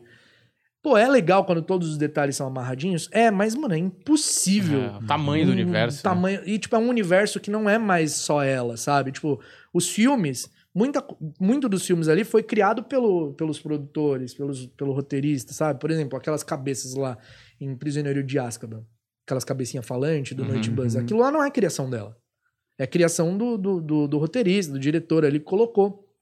E ela tem, tem ela mesmo falando em entrevista, tipo assim, putz, legal, queria ter pensado nisso. Mas se eu não pensei, você pensou e tá na história, vamos colocar na história. Uhum. Uhum. Você entendeu? Então, tipo, é muita coisa, é um universo muito grande pra não ter pelo menos uma falhazinha aqui ali, sabe? De, de, de, de, de coisas assim, tipo data. Com data mesmo. Mano, a J.K. Rowling é horrível com data. Uhum. Tem coisa que ela fala assim que, tipo, aconteceu em tal época, se você pegar pra fazer as contas, não vai ser, mano. Hum, Não bate, né? Não bate. E, tipo assim, faz diferença, mano. É. Não é um bagulho que muda a- o principal da história ali. É Óbvio que todo também, né? detalhe é muito legal de se ver, Uhum. sabe? Mas só que, tipo, igual, ela. é, acho que tem uma parada da. Acho que da Copa Mundial de Quadribol. Que ela fala que o Brasil tinha. O Brasil tem cinco Copas de, de quadribol e tal. Mas, putz, há tantos anos o Brasil não, não chegava num, num- num- numa final e tal. E aí a galera tipo, questionou: como assim? O Brasil tem cinco Copas e há tanto tempo não chega na final e nesse ano aqui ele ganhou tal Copa, Hum. tá ligado? Tipo, Mano, é que também, posso falar um negócio? Não é que ela é uma jornalista esportiva que foi acompanhar os É o eventos. PVC do quadribol. Exato, tipo, ela inventou esses. Não existia esse campeonato, tá ligado? Porra, pois é. Caralho. galera chata, né? É, mas é, a galera se. é, Eu entendo a galera se prender nesses detalhezinhos assim, porque é muito gostoso quando a gente gosta de uma parada e vê que, tipo, nossa, olha isso, faz muito sentido. É. É muito legal. Mas também, pô, se não acontece, não precisa ser. É, mas é exatamente o que você falou, nem é do tronco principal da Exato, história, né? Exato. Porra, ô, mas J.K. Rowling, quem que fez lá? Ó? Quem que achou o pomo de ouro? Foi o reserva ou foi o titular? tipo, mano, beleza, entendeu? É legal que você vai ilustrando a parte da borda do quadro, né? Aham, Isso eu acho foda também. Mas eu fico imaginando que, tipo, é, lógico, agora ela já tá totalmente acostumada com o número de fãs, com a parada arrebatadora que foi a, a, a obra dela e tal. Mas, mano, eu duvido que um cara que escreva um livro escreve escreve um universo e ele tá preparado pra ter uma quantidade de fãs que meio que viram fiscais da obra e querem como. perguntar de tudo. É, Você fala, mano, eu mano. nem pensei a data que o Brasil ganhou o quadribol, que nem faz, assim, influencia a história principal, porra. Pois é, é, é, mas é bem isso mesmo. É bem isso. É tipo, tomou uma proporção absurdamente Uhum. grande, sabe? Então é normal ter coisa que. Igual o negócio da Minerva em Animais Fantásticos. Ah! Não, mas a Minerva em Animais Fantásticos, eu mesmo, quando saiu o filme, eu falei assim, porra, essa porra não faz sentido, velho. Hum. Por quê? A Minerva, segundo uns cálculos lá, tipo, que ela fala em Ordem da Fênix, ah, eu leciono quase tantos anos aqui. é, E aí tem a história dela contando que, tipo, ela se formou em Hogwarts e aí trabalhou dois anos no Ministério da Magia antes de ser professora e tal. E, tipo, segundo as. Naquele outro livro lá. É, como chama? Tem três livros que ela lançou que é só de. Proe- tipo, é, Hogwarts. Esse, É. esse acho que é Hogwarts. É, putz, é Hogwarts Sempre Proezas, três Percausos. nomes, É, assim. te- eles têm É. uns nomes diferentes lá, mas é desse livro aí. Como que ela tem uma desilusão amorosa que fudeu a vida Isso, dela. é. Tipo, que ela conta toda a história dela. Irada pra caramba a história da Minerva. E aí, putz, lá nesse texto fala que ela nasceu no início do século XX. Segundo as contas, né, os cálculos, colocaram que a Minerva tinha nascido em 1935. E aí, Animais Fantásticos se passa em 1927, o segundo, e a lembrança que ela já tá lá em Hogwarts é 1907. A galera, tipo, pô, ela não tinha nascido. Eu até eu fui nessa, nessa onda, tipo assim, como assim? Não, Uhum. ela não tinha nascido. Mas aí, tipo, a galera assim, pô, é, eles tiraram a data da, de nascimento da, da Minerva, do, do Pottermore. Ô, eu juro pra você, eu não sei se é porque eu sou tão inserido nisso e eu tô sempre vendo e criando conteúdo sobre que eu não lembro de ter a data no Pottermore. Uhum. Eu não lembro. Eu não lembro realmente se tinha data no Pottermore. Mas sabe aquela coisa de um bagulho que é contado tantas vezes que a galera acha que é verdade? Uhum. Uhum. É mais ou menos isso. Tipo assim, pô, não, não lembro se tinha data mesmo no Pottermore, da Minerva. Você entendeu? E tipo, se ela for. Se ela tivesse lá em Animais Fantásticos, a galera até fez uns cálculos lá que, tipo, que, ah, pô, segundo esses cálculos aqui, ela- é show ela tá em Animais Fantásticos. Porra, o que muda, mano? Uhum. É- essa é a questão, sabe? Que eu fico. que me irrita um pouco. Beleza. Se ela tá em Animais Fantásticos ou não, o que muda? A história dela foi mudada? Não foi. A história dela é aquela ali. A história do filme, da, tipo, muda? Não muda. Hum. Porra, é só um puta fanservice ela ali. Pô, Uhum. colocaram a Minerva ali, ó. Que da hora. Uhum. E se a Rowling quis mudar depois e falou, ó, tira lá do Pottermore porque mudei. Ela é dona do bagulho. Pois é, é, é, é meio bosta mudar? É meio bosta, mas, mano, Star Wars. Caralho, quanta mudança já passou Uhum. Star Wars, mano? Uhum. Quanta mudança, mano, É. já passou Star Wars, tá ligado? A Star Wars eles mandam, ó, ignora completamente todos esses livros aí. Não existe mais. Acabou, não existe. Simplesmente, tá ligado? Tá ligado? Tipo, Uhum. é, é uma obra grandiosa, mano. E aí vai ter isso. Querendo ou não, uma hora vai ter. Tá ligado? É, no final ela não é uma historiadora, porra. Ela é contando história. Pois é. Mas tem um meme, eu acho que famoso do. Acho que do Dumbledore é, no Animais Fantásticos, e aí ele depois, e aí mostra o número de anos que devia ter passado, os caras falam, nossa, esses 20 anos foram pesados pro Dumbledore, porque ele tá, tá velho e no filme ele tá mó inteirão. Caralho, assim. a vida de professor é foda, É. né, mano? Tipo, não, mas é porque não fazia ideia de que ia ter um filme contando a história dele jovem, tá ligado? Uhum. E aí o pecado não foi o filme que tá sendo feito agora, porque ele, você fala assim, ah, ele tem 40 e poucos anos. Tá ok, você olha só, É. ela tem 40 e poucos anos. É lá em Enigma do Príncipe que ele tinha, tipo, 50 e poucos anos e parecia que É. tinha 90, tá É ligado? isso. É, você vai, porra, como que você vai prever a parada? Uhum. E tem chance de não rolar os filmes por causa dessas tretas aí. Cara, eu acho difícil. Não sei, porque se, se eles anunciaram que ia ter cinco, eu acho que fica mais mal pra eles não rolar do que qualquer outra coisa, sabe? E é muito lucrativo também, né, mano? O cara abandonar um negócio desse Porra, é. Harry Potter é a é- franquia. é um- o, o Mundo Bruxo é a franquia mais lucrativa da Warner. Até É, pensando então. no futuro, né? Pode ser que não seja o sucesso que foi antigamente, mas você tendo isso aqui, a sua chance de continuar usando esse material depois é maior, E, né? cara, pelo amor de Deus, é muita burrice se não rolar alguma coisa, alguma série original. Assim, sabe? Porque, pô, tá tendo agora Senhor dos Anéis, Ah. Percy Jackson, Star Wars. De tudo quanto é lado, esse, esse, esse caminho dos streamings aí, Uhum. produzindo coisa, não vai ter uma de, de Harry Potter, que é uma puta de uma franquia. O que, que você imagina ou que você sabe que pode ser essa série, assim? Porque tudo fala-se, ah, a adolescência do Voldemort, aí fala do- dos marotos. Eu não sei exatamente. Eu gostaria de ver qualquer coisa. Eu falo, foda-se, vou assistir, Ah. tô nem aí. Eu- É por isso que eles vão fazer, né? Porque É. o cara que, que é fã fala, mano, bota na tela aí que eu quero ver a história da Edviges. É, eu. Foda-se. Ela nascendo lá no É. ninho, tá ligado? Bonitinho, comendo minhoca. É, então, eu particularmente tem várias coisas que eu gostaria muito de ver. Eu gostaria muito de ver uma parada, tipo, sobre quadribol. Hum, assim, que sabe? demais. Mas é uma coisa que não tem muito apelo. Eu Uhum. sei que não tem muito apelo. Será? Pro Puta, público geral não tem muito apelo. Competitivo ali, o cara. sabe? joga, Mas, tipo pô, assim, seria putz, eu queria muito ver a, a origem e evolução do quadribol, sabe? Tem várias coisas legais que tem vários bruxos envolvidos, vários conflitos políticos envolvidos, Hum. né? Eu gostaria muito de ver a fundação de Hogwarts, por exemplo, como que os fundadores se conheceram, por que eles eram grandes bruxos naquela época. Tipo, a vida deles, tá Uhum. ligado? Ver a vida deles até o ponto que eles se conhecem, até o ponto que eles fundam a escola, até o ponto que dá merda pro Salazar Slytherin rapar da escola, tá ligado? Tipo, os, os estudantes notáveis daquela época, Merlin, que Uhum. estudou, que foi o próprio pupilo ali do Salazar Slytherin, Hum. sabe? Então, tipo, ver essas coisas eu acho que seria muito foda.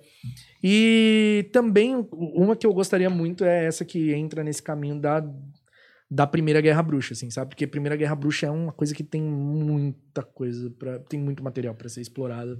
E, cara, se você parar pra ver, assim, eu fiz um- uma linha do tempo, e até fiz um, um episódio sobre isso lá no Caldeirão Furado, que é assim, Animais Fantásticos, o primeiro filme, ele se passa em 1926.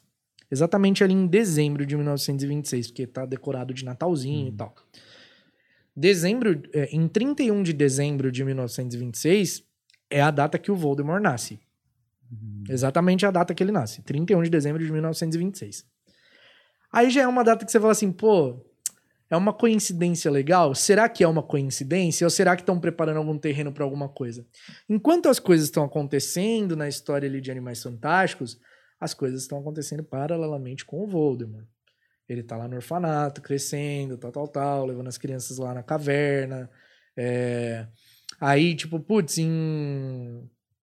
em 1942, a Câmara Secreta... é, Tipo, em 1937, o Dumbledore vai visitar o Tom Riddle no, no orfanato. Em 1937, o, o Dumbledore ainda não tinha derrotado o Grindelwald. Hum. O Grindelwald só é derrotado em 1945. Então, tipo, tem. As coisas estão acontecendo ao mesmo tempo. Então, por exemplo, putz, 1926, o primeiro filme. Ele tem um arco cronológico de 19 anos, revelado isso pela própria autora. O último filme a gente vai ver 1945, que é o ano do duelo que o Grindelwald é derrotado. Aí, pensa só, 1945, 44, 45 ali é quando o, o- o Tom Riddle se forma em Hogwarts e, va- e ali ele já tinha feito Horcrux, já tinha feito uma- umas paradas, já tinha matado os pais, né? O, pai, no caso, e os avós. E aí ele já. Ele já tinha feito isso. E aí ele vai pra trabalhar na Borgman Burks, vai fazer as paradas todas ali e começa a arrumar o caminho dele pra se tornar o Voldemort. Aí pensa só.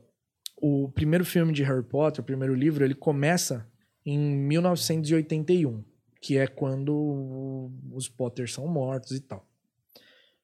1926 a 1945. Começa Animais Fantásticos, termina Animais Fantásticos. 1981 começa Harry Potter, 1998 termina Harry Potter, 2017, caso com epílogo. A gente tem de 1945 até 1981 uma lacuna de tempo, que é onde acontece a Primeira Guerra Bruxa. Eles podiam finalizar Animais Fantásticos e meter uma série original contando toda a ascensão do Voldemort na Primeira Guerra Bruxa, Uhum. pega Marotos, pega tudo ali. E aí o último episódio dessa série seria o Voldemort indo até a casa dos Potter, matando os Potter, tentando matar o Harry sofrendo a queda dele. E aí é onde começam os livros. Muito foda. Tipo, mano, é perfeito. É tudo. o arco perfeito. Inclusive o Warner, quiser me chamar, eu, eu ajudo. A Rowling, Sem é ganhar ouvinte. dinheiro, eu nem cobro, eu juro. Ela vai falar que a ideia foi dela.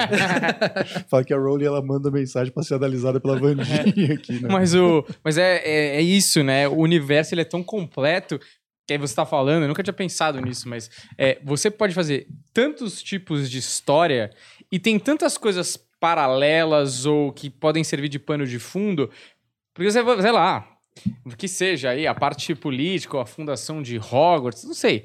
Mas, porra, do caralho se chegar lá no episódio tá rolando o campeonato de quadribol, eles se encontram no campeonato de quadribol, Uhum. que ali serve como uma cena ali, um cenário e tal, uma ambientação, mas pra a gente que é fã e olha e assiste, fala, caralho, o Brasil tá jogando, velho. Irado, Tá dando irado. pau na Argentina?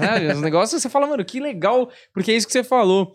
Quando a, a fantasia, né, a parada que você lê e tal, ela vai ganhando vida nos mínimos detalhes, porque a história, lógico, ela é o que te entretém ali, o fio da meada e tal. Mas cada pedaço do universo que se revela e se mostra, seja um jogo de quadribol, seja a parada do Merlin, que né, meio que é um crossover, porque o Merlin pô, tem outras histórias Sim, É também. ciclo arturiano. e você fala, mano, o Merlin Hogwarts, que foda, tá ligado? É o Foda. Homem de Ferro no filme do Hulk, sabe? Essas coisas. Sim, Então, é. tipo, é- é- abre um universo mesmo de para de tipo, o cara ela pode fazer até o período dessa lacuna e aí quando acabar ainda vai ter coisa pra ela mostrar, Vai. sabe? É, é- é, assim infinito que ela sim, criou, sim, né? sim.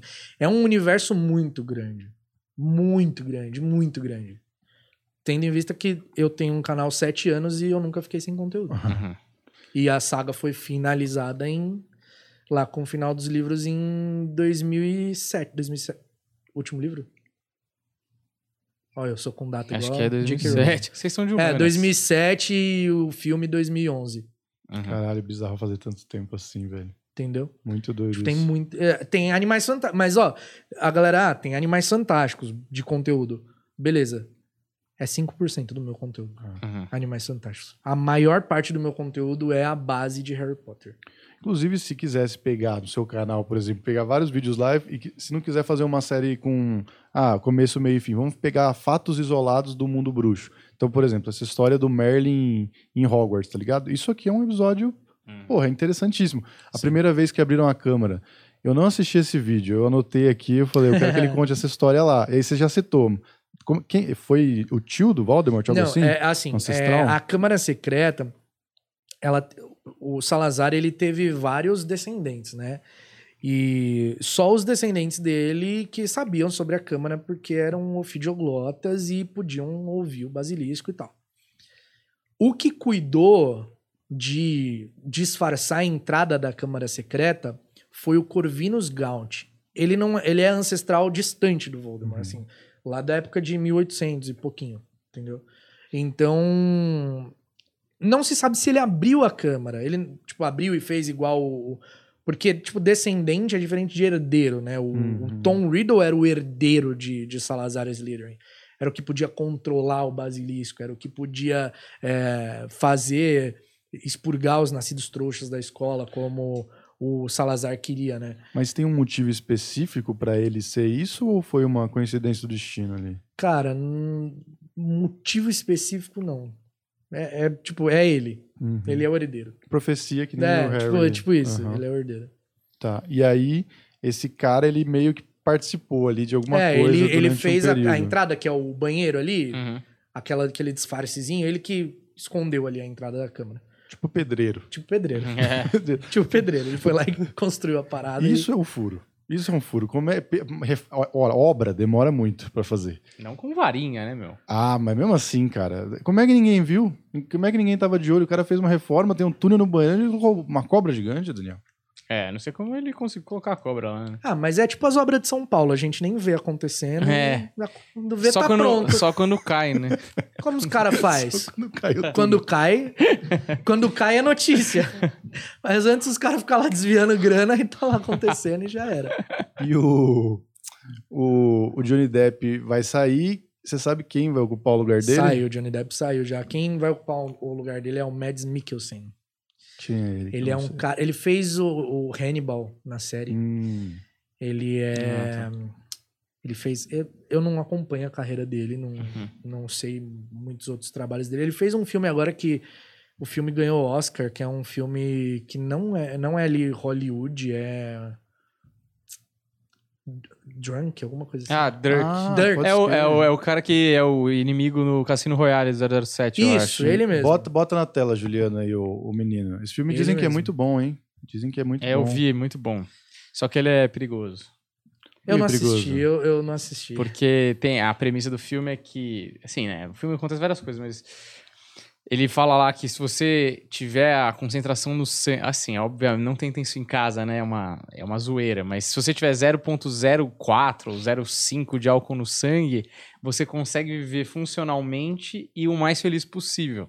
Então os caras começam a ter um bafômetro e eles medir, ah, o grupo de amigos medir isso pra eles terem funcionais e estar sempre Hum. felizes, sabe? Naquela foi um ponto máximo do álcool. Sim. É, é lógico, tem muito mais coisa no filme e tal, é bem legal o filme. Mas é essa é a ideia. e aí eu Inclusive- falei perigoso que eu falei, vou comprar um bafômetro. Ah, mas eu acho assim, é uma coisa que está presente na sociedade aí, é o, alcoolismo. Mas o é, Juliano, tem, eu não, não, não é meu caso.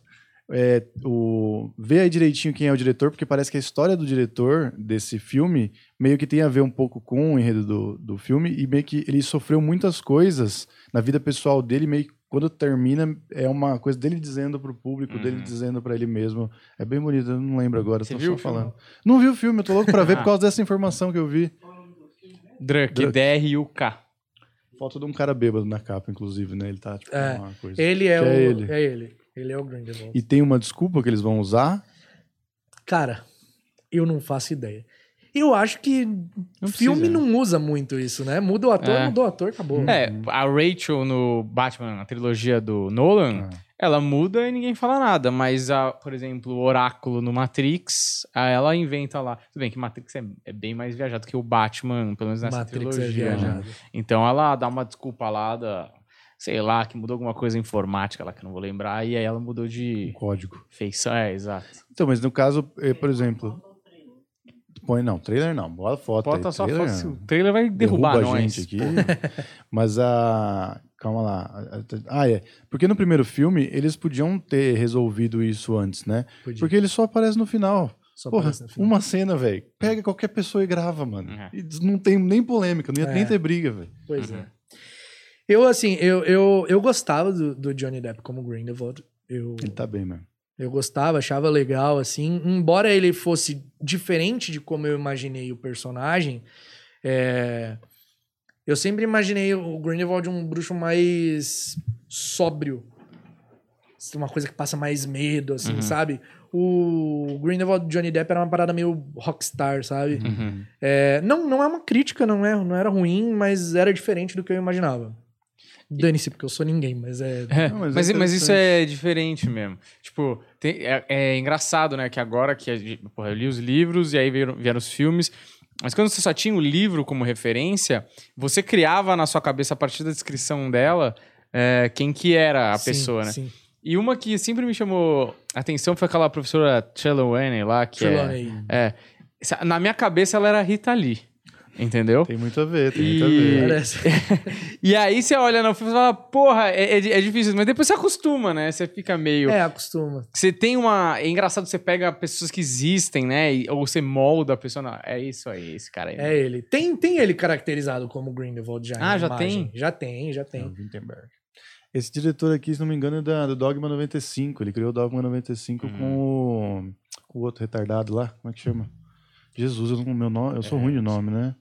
Porra, que fez É, Dogville. Dogville. Les Von O Trier. Wesley- Ah, Mas enfim, esse aqui é o rapaz. É esse. Com certeza melhor que o Johnny Depp, entendeu? Já olhei pra ele, já sei. Porque eu, Ele é um, um puta ator. mano. é um baita. É um no puta- Cassino não é? Royale ele tá muito bem.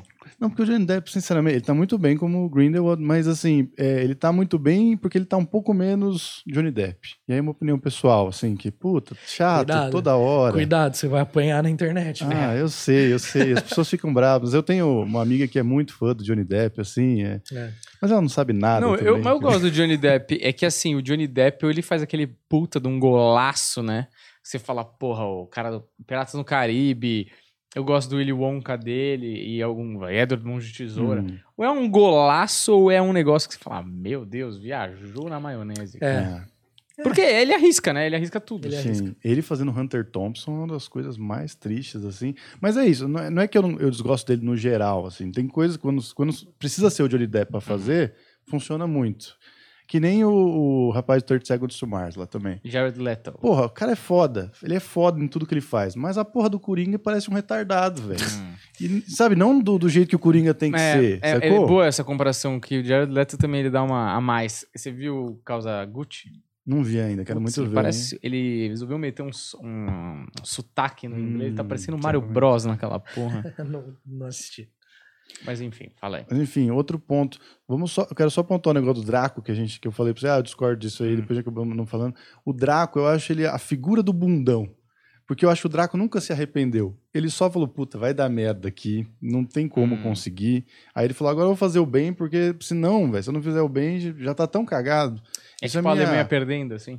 É, entendeu? Tipo assim, mano, no último lugar, ainda bem que tem mamãe. Que ele é o, vai me é acolher. o Coronel Landa, né, fazendo um acordo no final. Tipo isso. Porque se você, lá no, no outro livro, ele realmente é uma pessoa. No, do- na peça, né? É, Aham. Criança Amaldiçoada. Criança amaldiçoada. Na peça, ele parece que já conseguiu ali melhorar como pessoa. Agora, nos livros, é um merdinha. Eu ia falar, não vai voltar agora também. Vai ficar aqui. a gente não quer você. É, o Draco é assim. É que o Draco, ele é o reflexo dos pais dele. Hum, total. Ele foi criado daquela forma, ele chegou na escola acreditando que ele era membro da realeza, porque os pais dele criaram ele daquele Uhum. jeito.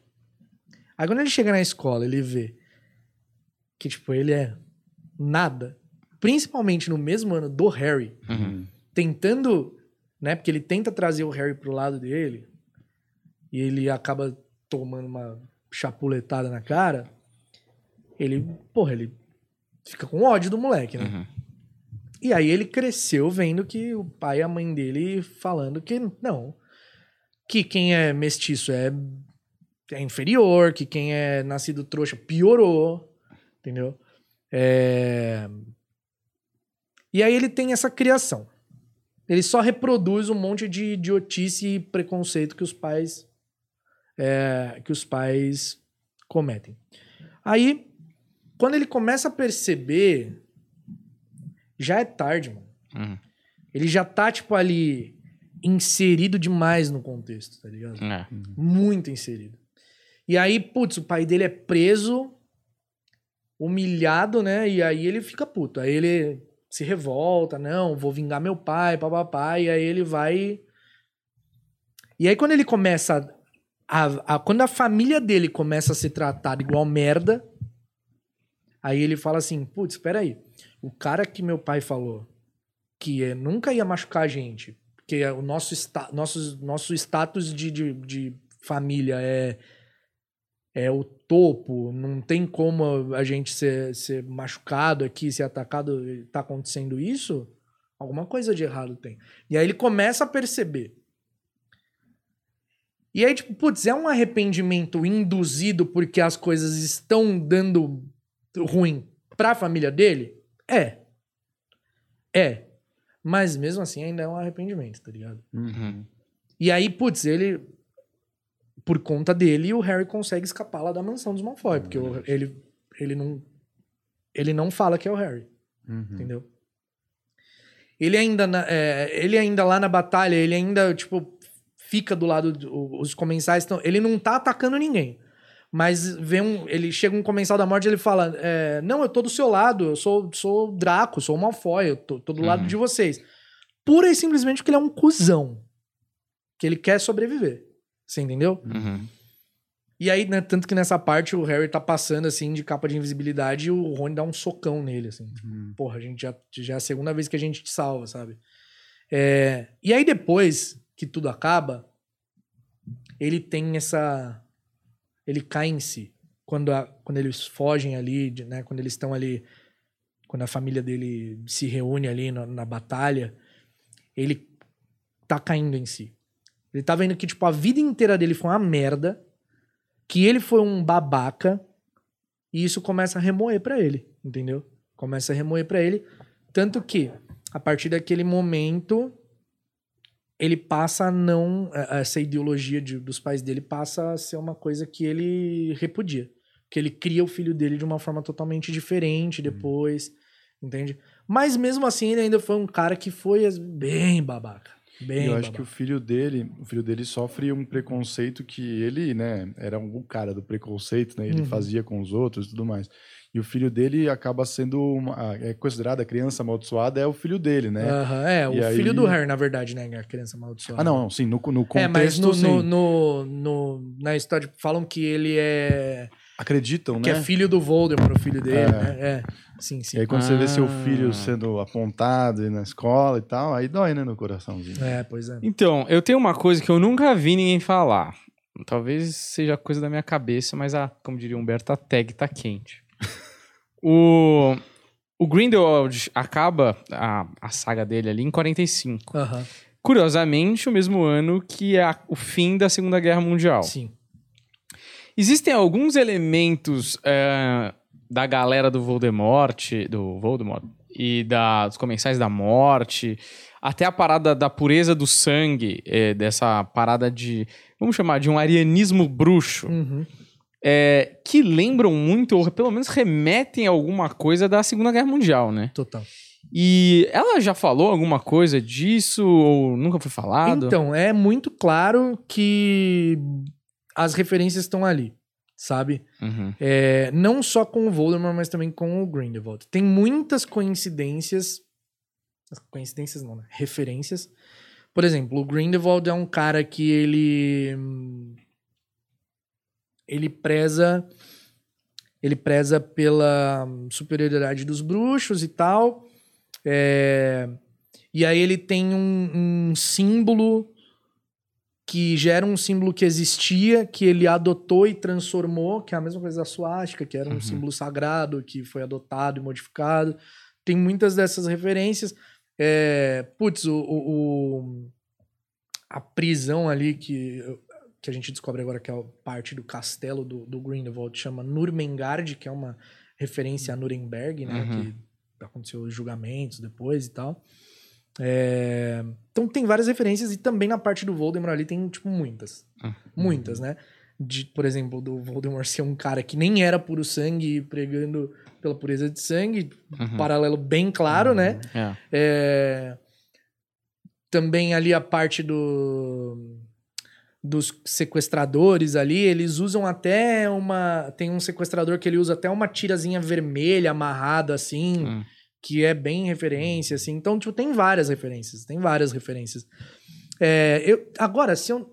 Tipo, eu não me engano se tem alguma coisa falado diretamente pela J.K. Rowling sobre, mas que fica bem claro ali, fica. Que tá lá, tá. É. sobre isso, sim, né? sim. Mas, E tá tudo bem. e tá tudo bem. Mas, agora eu tô, tô pegando isso.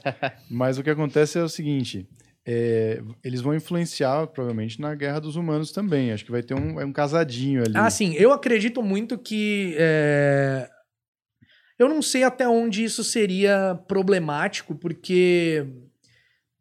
Sendo da J.K. Rowling, qualquer coisa que puder gerar problema vai Uhum. gerar já. Porque ela já tem um histórico, né? Uhum. E aí, cara, é, por exemplo, tem filmes como X-Men que usam muito ali da parte da guerra, né? É. Tanto que a, a criação do, do, do Eric, né? Do Magneto, é saiu ali de- diretamente de, de campo de concentração e pá.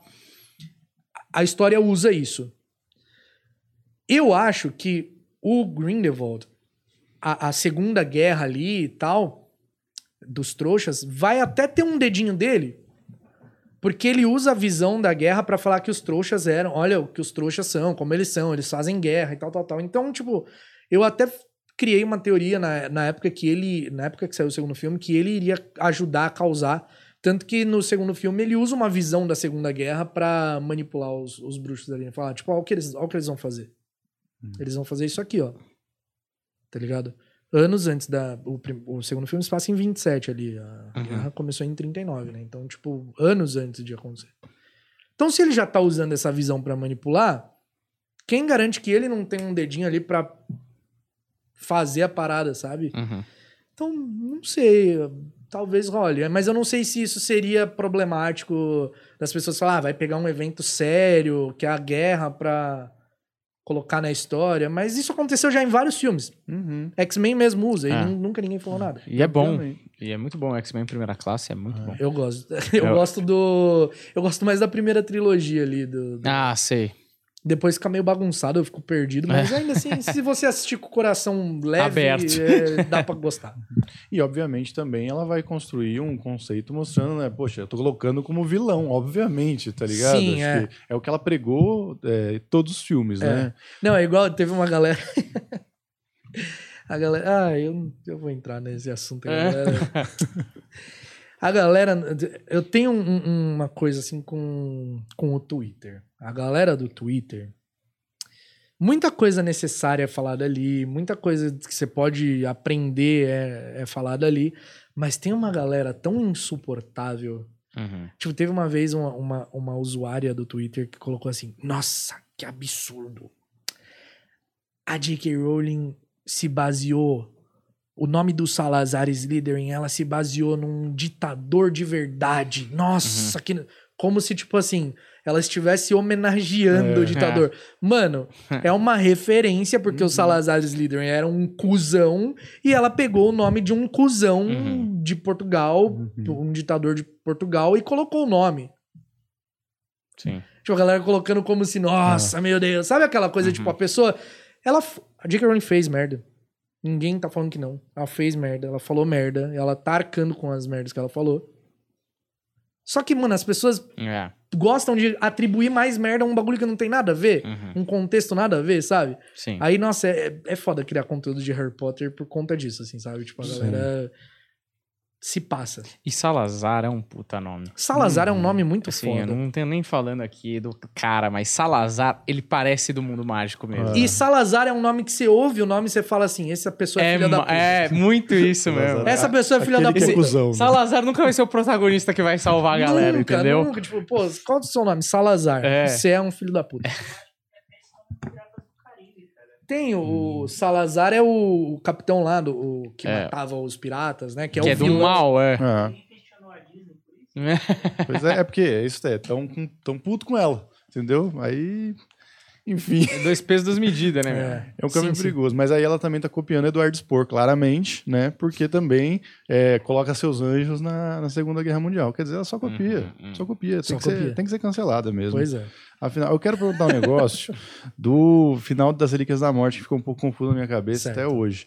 Ele vai lá, Harry Potter fala assim, ó, eu vou me entregar, você aqui, o, Jesus da galera aqui, vou, eu vou morrer e vocês vão viver. Uhum. E só que eu, ah não, tem uma coisa antes, só pra Tá. complementar. Beleza. Que tem uma galera chata pra caralho, só pra, pra gente tá na- no ponto galera chata pra caralho, é, que começou a falar que o Harry Potter, personagem, é tipo o pessoal que xinga muito no Twitter, puta falta de sacanagem, que o Harry Potter tinha que ser cancelado porque ele era grosso com os amigos, você tá ligado isso, né? Grosso Que- o quê? Ele era grosso com os amigos dele no quinto Ah. livro. Porque o pessoal ia falar com ele e falava, por que vocês me deixam? Brigava, gritava, falava alto. Abuso, né? De poder quando você é escolhido. Estrelinha. Não é? Não que ele tivesse, porra, tentando ser aniquilado durante cinco anos quando ele é uma criança. Isso não foda-se. Ele- A reação dele- né? É foda. A galera pega uns bagulho e, e é uns bagulho chato mesmo. A galera fala, pô, o Harry tava chato em Ordem da Fênix. Meu irmão, o governo tá falando que você tá mentindo quando claramente você tá falando a verdade. Você tá carregando a culpa da morte de um amigo. A mídia tá te desmentindo. Todo mundo na escola tá, tipo, te olhando torto. E você sabe que você tá certo. E você tem que passar nas provas ainda. Você tem que passar É. nas provas ainda. Detalhe. Você fica cumprindo detenção ainda porque tem uns professor filha da puta na Pau escola. na testa. Pau na testa total. Porra. 15 anos, velho. E você tá. E detalhe, você tem só 15 anos. Me fala como que caralhos que você não ia ficar chato. Sem contar que é o ano que o Voldemort mais usa a conexão Uhum. pra fazer o Harry sentir raiva, pra isolar ele dos amigos. Uhum. Que tem que blindar a mente, né? No... Aí a pessoa fala, nossa, mas o Harry tá é muito chato em Ordem da Fênix. Porra, você é adulto e é chato, É. Tá sendo chato agora. tá sendo chato agora e nem não passou metade do que o moleque tava No passando. seu sofá, entendeu? Pois é, entendeu? Mas é, cara, é... Então não cancelamos Harry Potter aqui Não. no do Planeta Aqui defendemos Harry Potter. Eu defendo Harry. E eu digo mais: se fosse eu, eu seria mais chato ainda. É, com Nossa, certeza. Eu, eu teria. Eu- outro dia eu falei primeiro isso livro. no Twitter, aí um, um menino, um menino comentou assim: o Harry era insuportável com motivo. E eu que sou insuportável sem motivo nenhum. Eu falei, tá aí, tá vendo? É uma pessoa que entende as coisas, tá É vendo? isso. Simples e objetivo. E ele é chato ainda, né? E conseguiu entender. Essa é a pessoa com empatia. Precisamos de mais gente assim na nossa Sim, na é. internet. Então não Pois é. cancelamos. Isso aqui é a conclusão. Bota aí na tela o, o selo não cancelado. Harry Potter, Harry não, eu Potter. defendo o Harry até o último. Porra, coitado do moleque. velho. Mas esse menino cuzão aí com 15 anos se entregou pelo mundo bruxo. Esse Pois é. cuzãozinho decidiu, ah, eu Uhum. vou ser aqui a- a- o, o salvador de tudo isso e vou abrir mão da minha vida, que eu tava, porra, namorando finalmente uma, uma garota que gostava de mim, Pois é. entendeu? Uma garota ruiva, a minha Uhum. Mary Jane. Tudo encaminhado, Não é? rico, tinha uma fortuna lá no. É. Pô, O cara podia. Ó, as pessoas não valorizam. O Harry podia pegar aquela, todo o dinheiro dele, sumir no mundo. Foda-se, Voldemort. Uhum. Vou gastar meu Vou dinheiro pra em Las Bahamas. Vegas. É. E aí? Atropelar a gente de madrugada fazendo racha. Harry não faz isso. Não faz. É. Botar fogo em mendigo. Harry não faz Não isso. faz. Porque é gente boa. Gente não é? fina. É assim É. que define uma pessoa boa. Verdade. Desse jeito.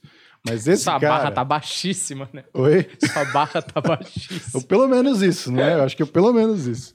Mas enfim, com tudo que. Inclusive, vamos antes disso, eu tô criando expectativa. Por que, que o Harry é milionário mesmo? O que, que acontece? Cara, é assim, fam... isso é de muito antigo. A família do Harry, é, o primeiro familiar, né, da, da família Potter, ele nem era Potter. Ele não tinha esse nome. O nome, é, o, o apelido dele era Potterer. E aí passou a Hum. chamarem de Potter e aí ficou Potter. Esse cara, o Linford de Instinct Combe era o nome dele, ele vivia ali num vilarejo tranquilo, tinha trouxa também na época ali junto. E ele era um cara que ele cultivava as plantinhas dele, mágica e pá. E aí, pô, se alguém ficava doente, ele ia lá e fazia uma poçãozinha. Só que ele não falava que era bruxo. Ele ficava na dele. Ele ia lá, fazia e tal. Isso, tipo, muito tempo. E aí ele vendia, fazia os remédios e vendia. E papai tinha um dinheirinho. Esse cara, ele teve uns filhos assim. E aí é, ele pegou e dividiu a quantia pro filho, ó, tipo, vou deixar tanto, tanto, tanto pra cada um, e é isso, de grana. Que ele juntou uma grana considerável vendendo as coisas. Aí, é, cada filho ia, tipo, trabalhando mais e colocando mais grana. Uhum. E aí eles. é, e aí teve o avô do Harry, né? Eles já tinham muita grana e tal. Aí o avô do Harry, o pai do Thiago, ele era. Ele desenvolveu umas poções, assim, e uma poção muito famosa era uma poção capilar. E aí. Pô, ele ganhou muita grana. Ele, tipo, quadriplicou a fortuna com essa poção. E aí ele vendeu a companhia. Vendeu a companhia e ficou com a grana. Então, tipo assim, toda essa grana é, que o Harry tinha era por conta disso. A família já vinha com, com dinheiro, que começou lá com esse cara que fazia as poções de cura e vendia e tal. E aí o avô dele que desenvolveu, criou essa poção e, e é isso. E aí ficou rico. Que doido, né? Porque justamente aí tem uma coisa bem banal. Tipo, o cara é Uhum. empresário, basicamente, né? É. Uma família que trabalhou. Muito Uhum. louco. E agora sim. O Harry a é grande herdeiro, né? É, Herdeiro, ele é meio Bruce Wayne, né? Pois Meio é. Bruce Wayne, é verdade. Ó, no final do Relíquias da Morte, lá, quando ele vai se entregar e tal, ele, ele vai com a pedrinha na mão, né? Uhum. E aí eu fiquei meio é, confuso se, é, se ele tinha que abrir mão, se a pedra estava fazendo efeito, se o que morreu foi a parte Horcruxes dentro dele. Eu não ente- eu fiquei meio confuso, assim. Vamos Qual é lá. que foi? Essa parte é, é normal. A galera teve uma galera que ficou confusa mesmo. É assim. Primeiro que a pedra ela não ressuscita ninguém. Ela não funciona. Começa daí. Ela É mentira, não, ela pedra? Não, ela, não, ela não funciona. Não, é Hum. impossível ressuscitar. Trazer os mortos de volta é uma magia impossível. É, A pedra não funciona como as lendas diziam que, elas, que ela funcionava. Mas quando ele usa ali, os pais dele voltam. Os pais Uhum. dele, o Sirius, o Lupin, não da forma que, né, eles ali de uma forma meio espectral, mas eles estão ali. Por que que ele tava com a pedra? O Dumbledore, basicamente, o Dumbledore deixa ele com a pedra pra ele não pra ele tentar voltar da morte, mas pra ele encontrar os mortos pra estar preparado pra aquele momento, Pra ele entender que tipo a morte não era o final. Hum. É... Por que, que ele volta? Ele só volta por, tipo, dois motivos. Três motivos. Muito básicos. Um, a proteção que a mãe dele fez lá quando ela deu a vida por ele corria no sangue dele.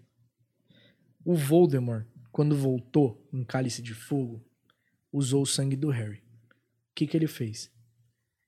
A proteção que tava no Harry agora tava nele. Ele fez isso na burrada de tipo assim, agora eu posso tocar o Harry e nada vai, não vai me impedir. Só que ele trouxe pra ele a proteção que a Lilian fez pro filho. Uhum. Então, aquilo prendia o Harry na vida. Aquilo prendia o Harry na, na Terra. Quando ele matou o Harry, ele atacou o Harry, o Harry não. o Harry, tipo, ele podia escolher se ele ia prosseguir ou se ele ia voltar. Porque o sangue dele, que a mãe dele deu uma proteção, tava na Terra ainda. Uhum. Entendeu? Tava vivo, no caso, né? Uhum. E aí ele volta. E aí a, a parte da Horcrux é destruída. e aí Hum, ele tá. volta.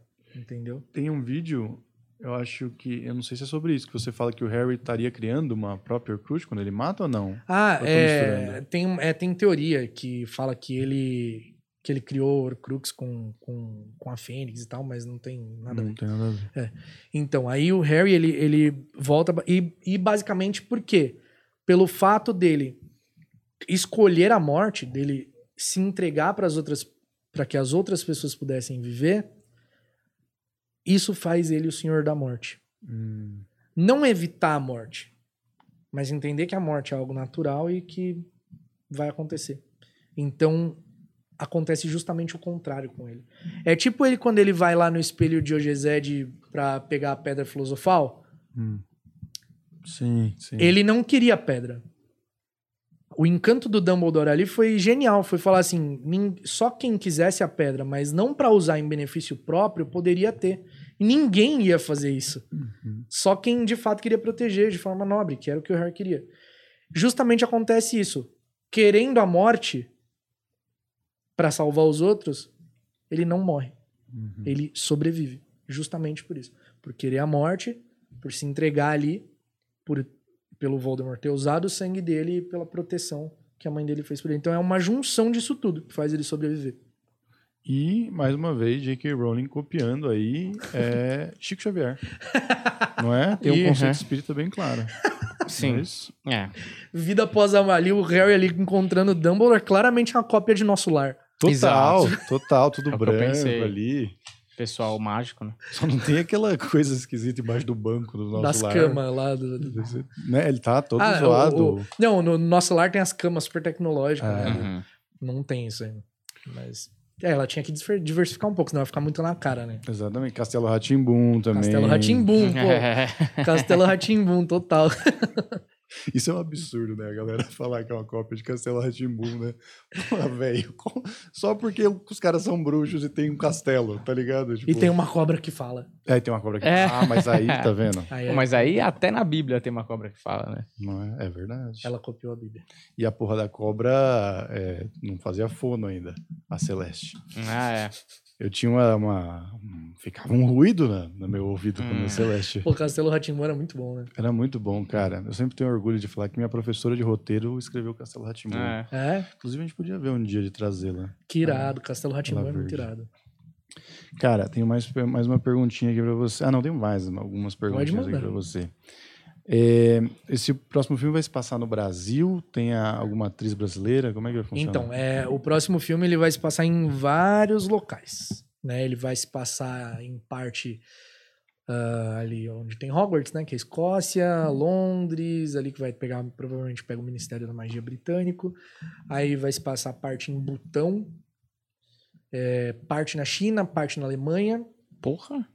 e parte no Brasil. Tipo, e basicamente o que tá acontecendo é, vai ter uma eleição da Confederação Internacional dos Bruxos, né, que é tipo o órgão supremo de todos os governos bruxos. E aí uma das candidatas é brasileira, que é a, a Vicência Santos, a bruxa Vicência Santos, que é interpretada pela Maria Fernanda Cândido. É, então, assim, o que a gente sabia sobre é que o filme ia se passar em partes no Rio de Janeiro. Só que, tipo, putz, passou produção, e aí ninguém falou mais nada, e aí, tipo, uma jornalista assistiu partes do filme é, num negócio, falou que não tinha Brasil, e aí a galera, pô, não vai ter mais Brasil, não falou mais nada de Brasil. Quando saiu agora as, as, as, as notícias e tal, falou que ia ter. Pô, falou de Butão, mas não falou do Brasil. E o que, que aconteceu? Tiraram? O que, que aconteceu? Aí, pô, tem a galera achando que tiraram a participação do Brasil por algum motivo, mas eu ainda acho que vai ter. Acho que só não, não falaram nada, não revelaram nada, mas vai ter. Mas vai ser uma passagem É também, uma passagem, né? é. Não é, não é tipo, nossa, o Newt Scamander vai vir pular carnaval. Não é. Uhum. Não vai ser. Engraçado como a Maria Fernanda Cândido conseguiu, né? Porque com certeza seria a Alice Braga. Alice Braga. Como não foi Alice Braga? Alice Braga, não foi. Não é? Toda brasileira Pois é Alice é. Braga. Hum. Pois é. É, então, a Maria Fernanda Cândido vai ser aí a Vicência Santos, que concorre ao cargo de chefe da Suprema Corte dos Bruxos. Suprema não. Confederação Internacional dos Bruxos. Suprema Corte dos Bruxos é outra coisa. E aí vai ter esse clima de, de crise e votação. E aí o Grindelwald parece que vai concorrer também a isso. E aí tem um, um candidato que é chinês, que é o, o Liu Tao. E aí, tipo, pelo que parece, esse vai ser o, o, o enredo principal ali do filme, mas, tipo, e como Grindelwald quer dominar os bruxos ali, né? Tipo, pô, vamos declarar uma guerra contra os trouxas, ele meio que vai usar, talvez, essa eleição aí pra tentar esse cargo de importância pra atingir o que ele quer. Uhum. E a Maria Fernanda Cândido, que eu vi que tá fazendo laboratório aí pra esse papel, discursos com a Dilma, né? Pra representar bem o brasileiro. Exato, pra gente ficar É, bem é. na fita. Ela. O, como que é o lema do. o- lá no, no coisinho dela é. Magia e, pro- magia e progresso. Magia acima de tudo Ah, e É. Merlin acima de todos. não, não. É magia mandioca e atrás de todo cachorro tem uma criança. Será Mas que a Vicência vai. Será que a Vicência vai comer o pastelzinho na feira, na época da eleição? Fazer aquela coisa criança. toda que é. Pegar Estocar a criança vento. no colo. É. Pô, mas que boa escolha, ela é uma excelente atriz e eu acho que uma das mulheres mais lindas da Nossa. história do universo, né? Ela é muito gata. Ela é um absurdo, né?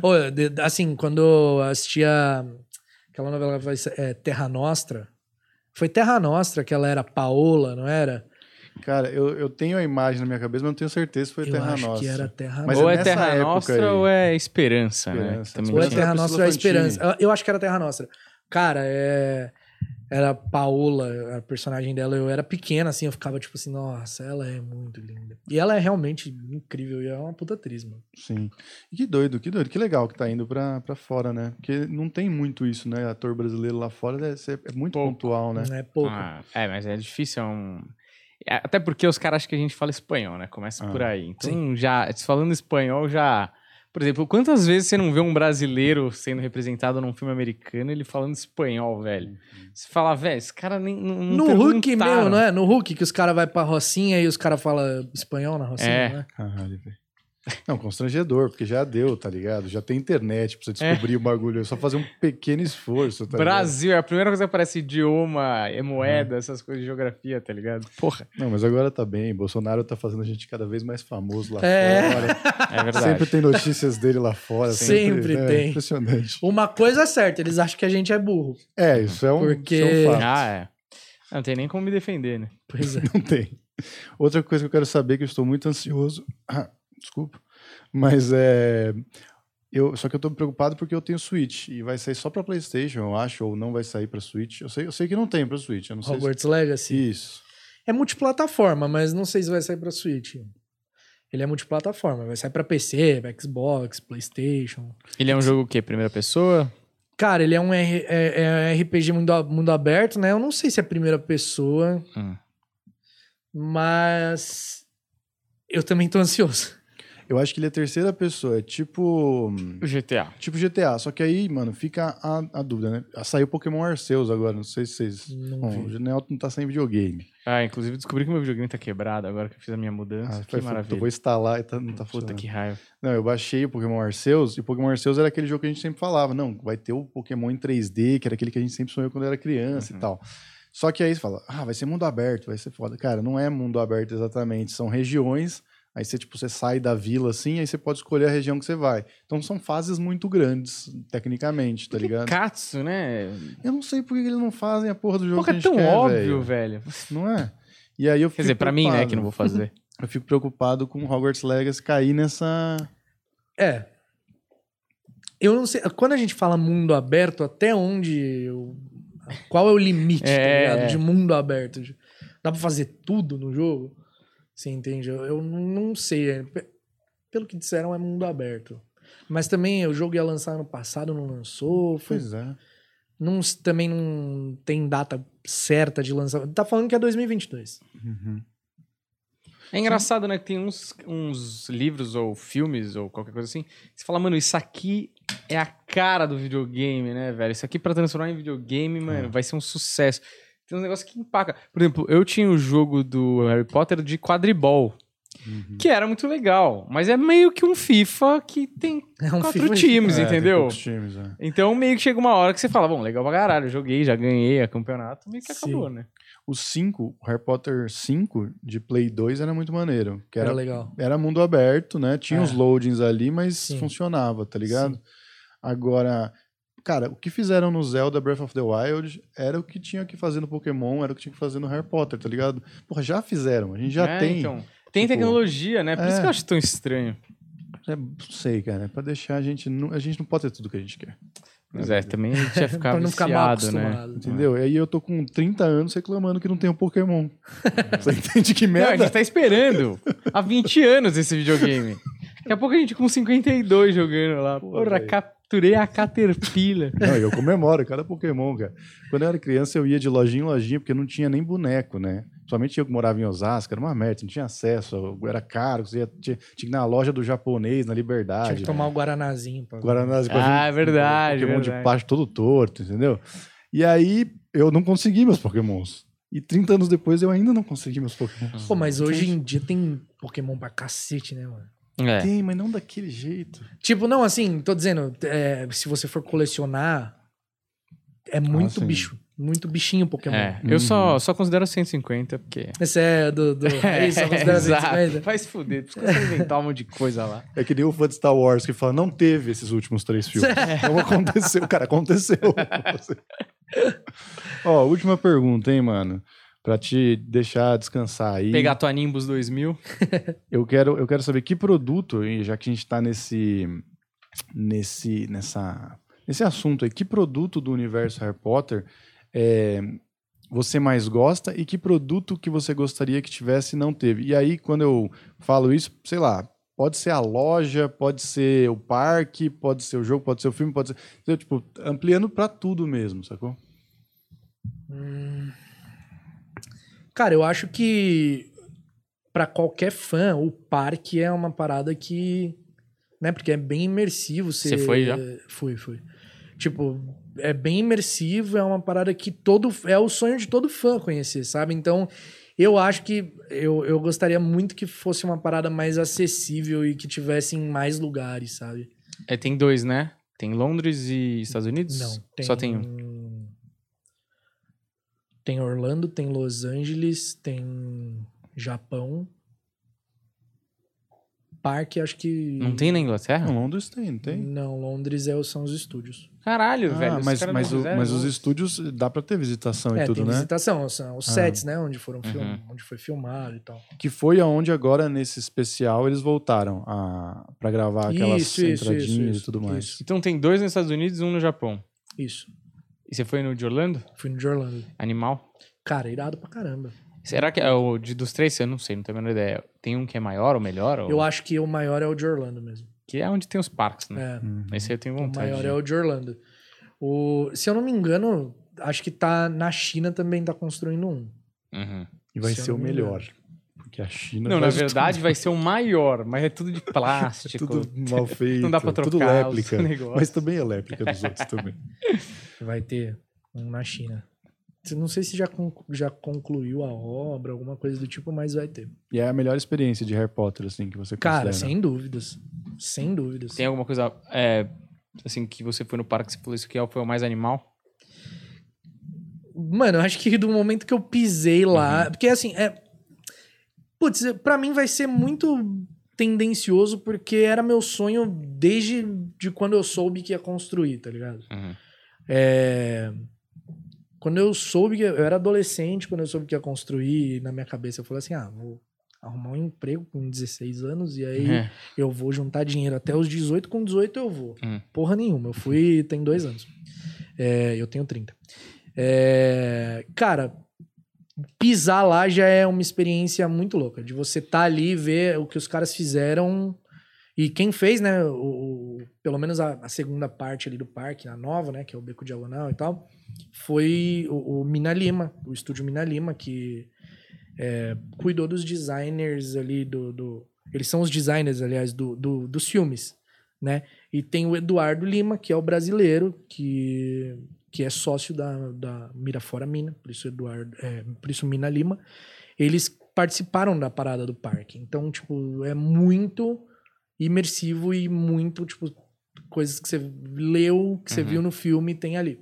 Então, você, se- você se sente muito dentro da parada. É muito irado. Mas, assim, eu, eu acho que o brinquedo mais foda que tem ali de Harry Potter é o do banco de Gringotts, que você Hum. escapa ali. Pô, é, é muito irado. É como se você fosse. Como se você estivesse junto com o Harry ali na, na, na invasão de Gringotts e tal, Uhum. foge no dragão. É tipo um escape. É tipo um. Mas é um carrinho ou é um. É um ride 3D, tá ligado? Ah, Tipo, você- e aí tem umas descidas e pá. Aí tem o, cas- o, o brinquedo do castelo também, né? Que é.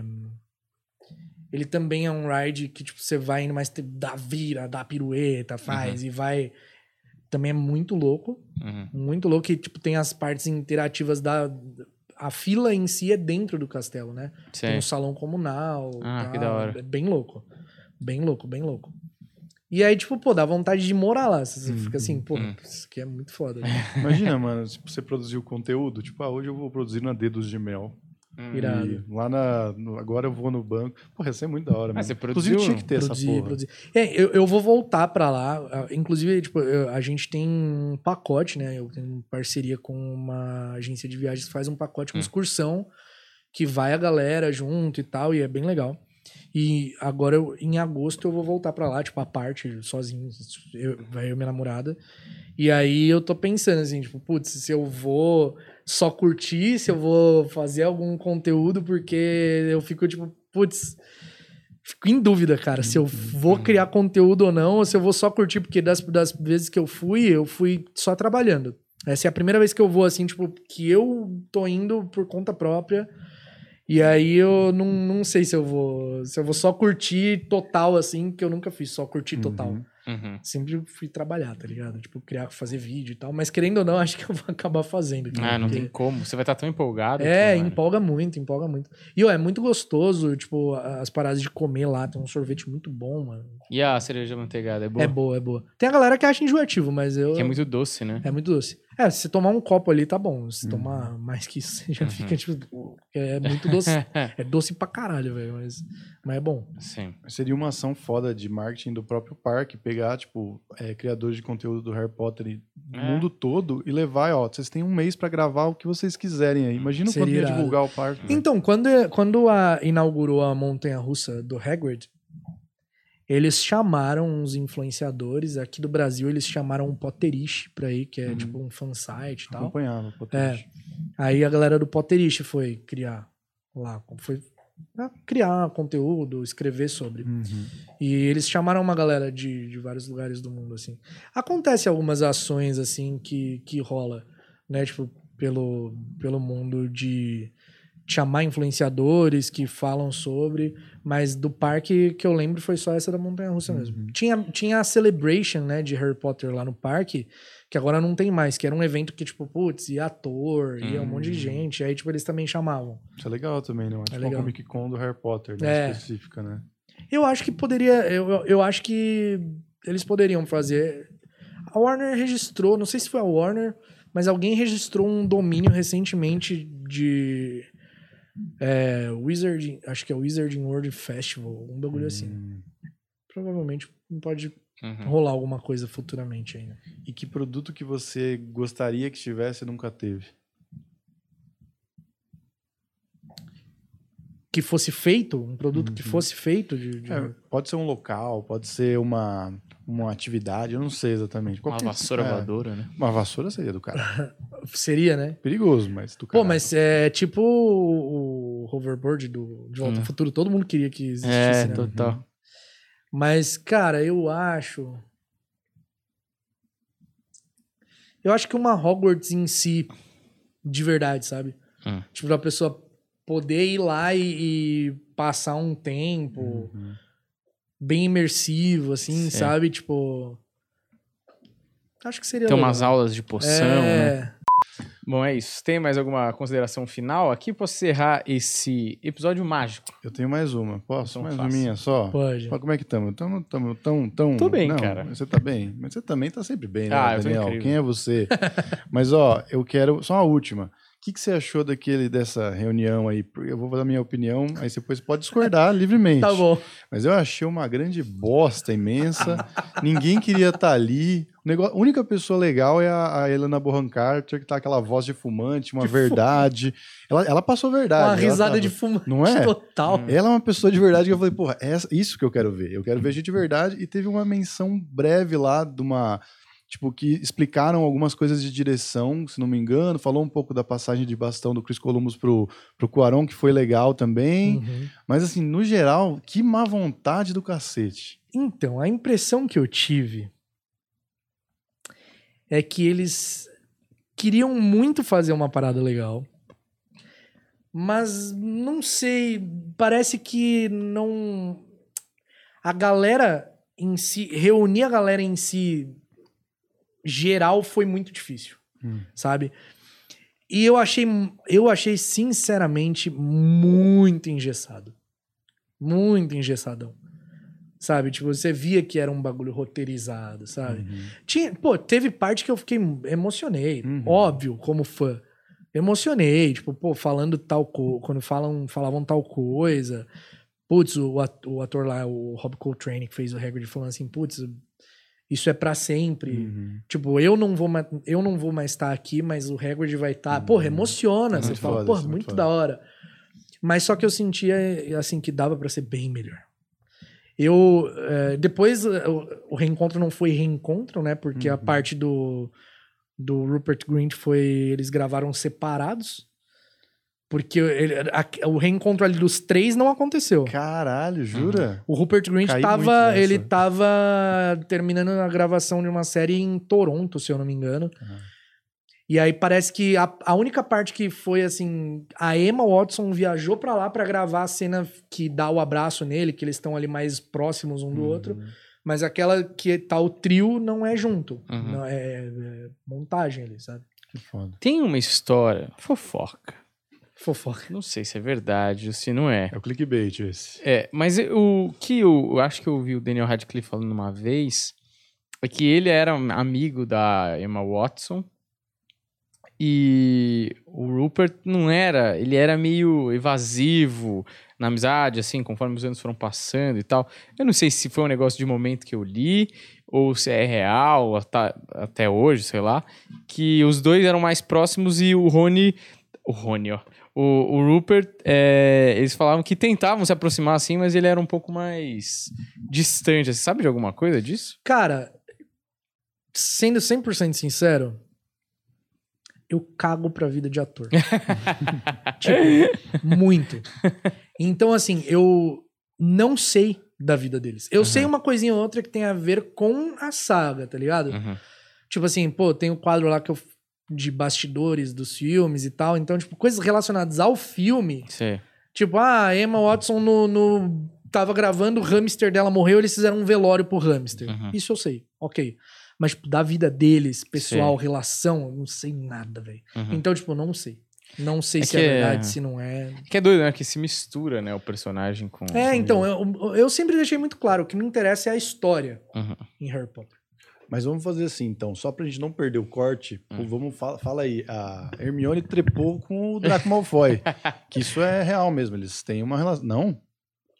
Você não sabia? Eu não tô sabendo, não. Não, você tá falando da história ou você tá falando da vida Dos, real? dos atores, mas se você colocar é, aí, porra, tá falando da vida do ator, mas eu tô Ah. falando da Hermione que trepou com o Draco Malfoy na minha fanfic. Na, no, Eles falam. no negócio meio que deixa ali, fala que nunca rolou, que é uma coisa meio fraternal. Então, mas- a- pelo que eu sei, a Emma Watson, quando era novinha, criança ali, tinha uma paixonitezinha pelo Tom Felton, mas, tipo, adolescentes. Se eles tiveram alguma coisa. Trepou é muito feio, né? Só, É?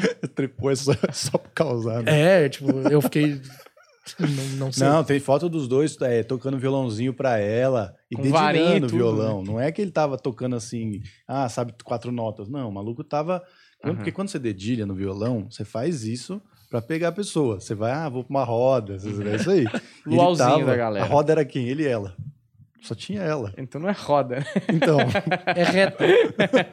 então, é esse é o ponto. Era pra ela. Eu acho que depois do violão ali. Fotógrafo foi embora, ele foi embora com o fotógrafo. Ai, tá todo mundo indo embora, eu vou também. Ou ele ficou. E essa é a questão. É, eu não faço ideia, cara. Pô, Você podia falar pra gente botar sua cara e, ó, Hermione trepou. Eu não faço ideia. Bom, maravilhoso. Acho que a gente pode encerrar com essa fofoca. é, Foi fofocalizando o mágico aqui. É, muito Léo. Dias do mundo É, de Harry exato. Vai ser assim. Hermione trepou com o Draco Malfoy, a foto dos dois, e aí embaixo o seu- a- não, vai estar a, a aspas vai ser eu não faço ideia. E, o texto Hermione trepou com o Draco Malfoy. Vai ser esse o nosso corte de podcasts. Pô, queria agradecer ao Caco que ter colado Obrigado. aí. Muito obrigado. Você, eu sei que você não vai a muitos podcasts, acho que você, acho que foi o primeiro, né? Primeiro, primeiro. Então, maravilhoso que você tenha escolhido aqui. Não, é assim, primeiro presencial. Eu já gravei Ah, uns sim. de casa, já gravei. Uhum. É, Potteristas, coisa de Harry Potter. Hum. Assim, fora, nunca, nunca, primeira vez. Então, nos sentimos honrados aí pela sua presença. Você, porra, tá de portas abertas aqui. Quando você quiser voltar, Obrigadão. lançando um próximo filme ou alguma coisa sua que você queira vir falar ou divulgar, estamos sempre abertos, tá bom? Perfeito, obrigado. Valeu, muito obrigado a você que assistiu. Senta o dedo nesse like, segue a gente, vai lá conhecer o trabalho do Caco que tá aqui na descrição também. Muito obrigado, valeu e até a próxima. Tchau!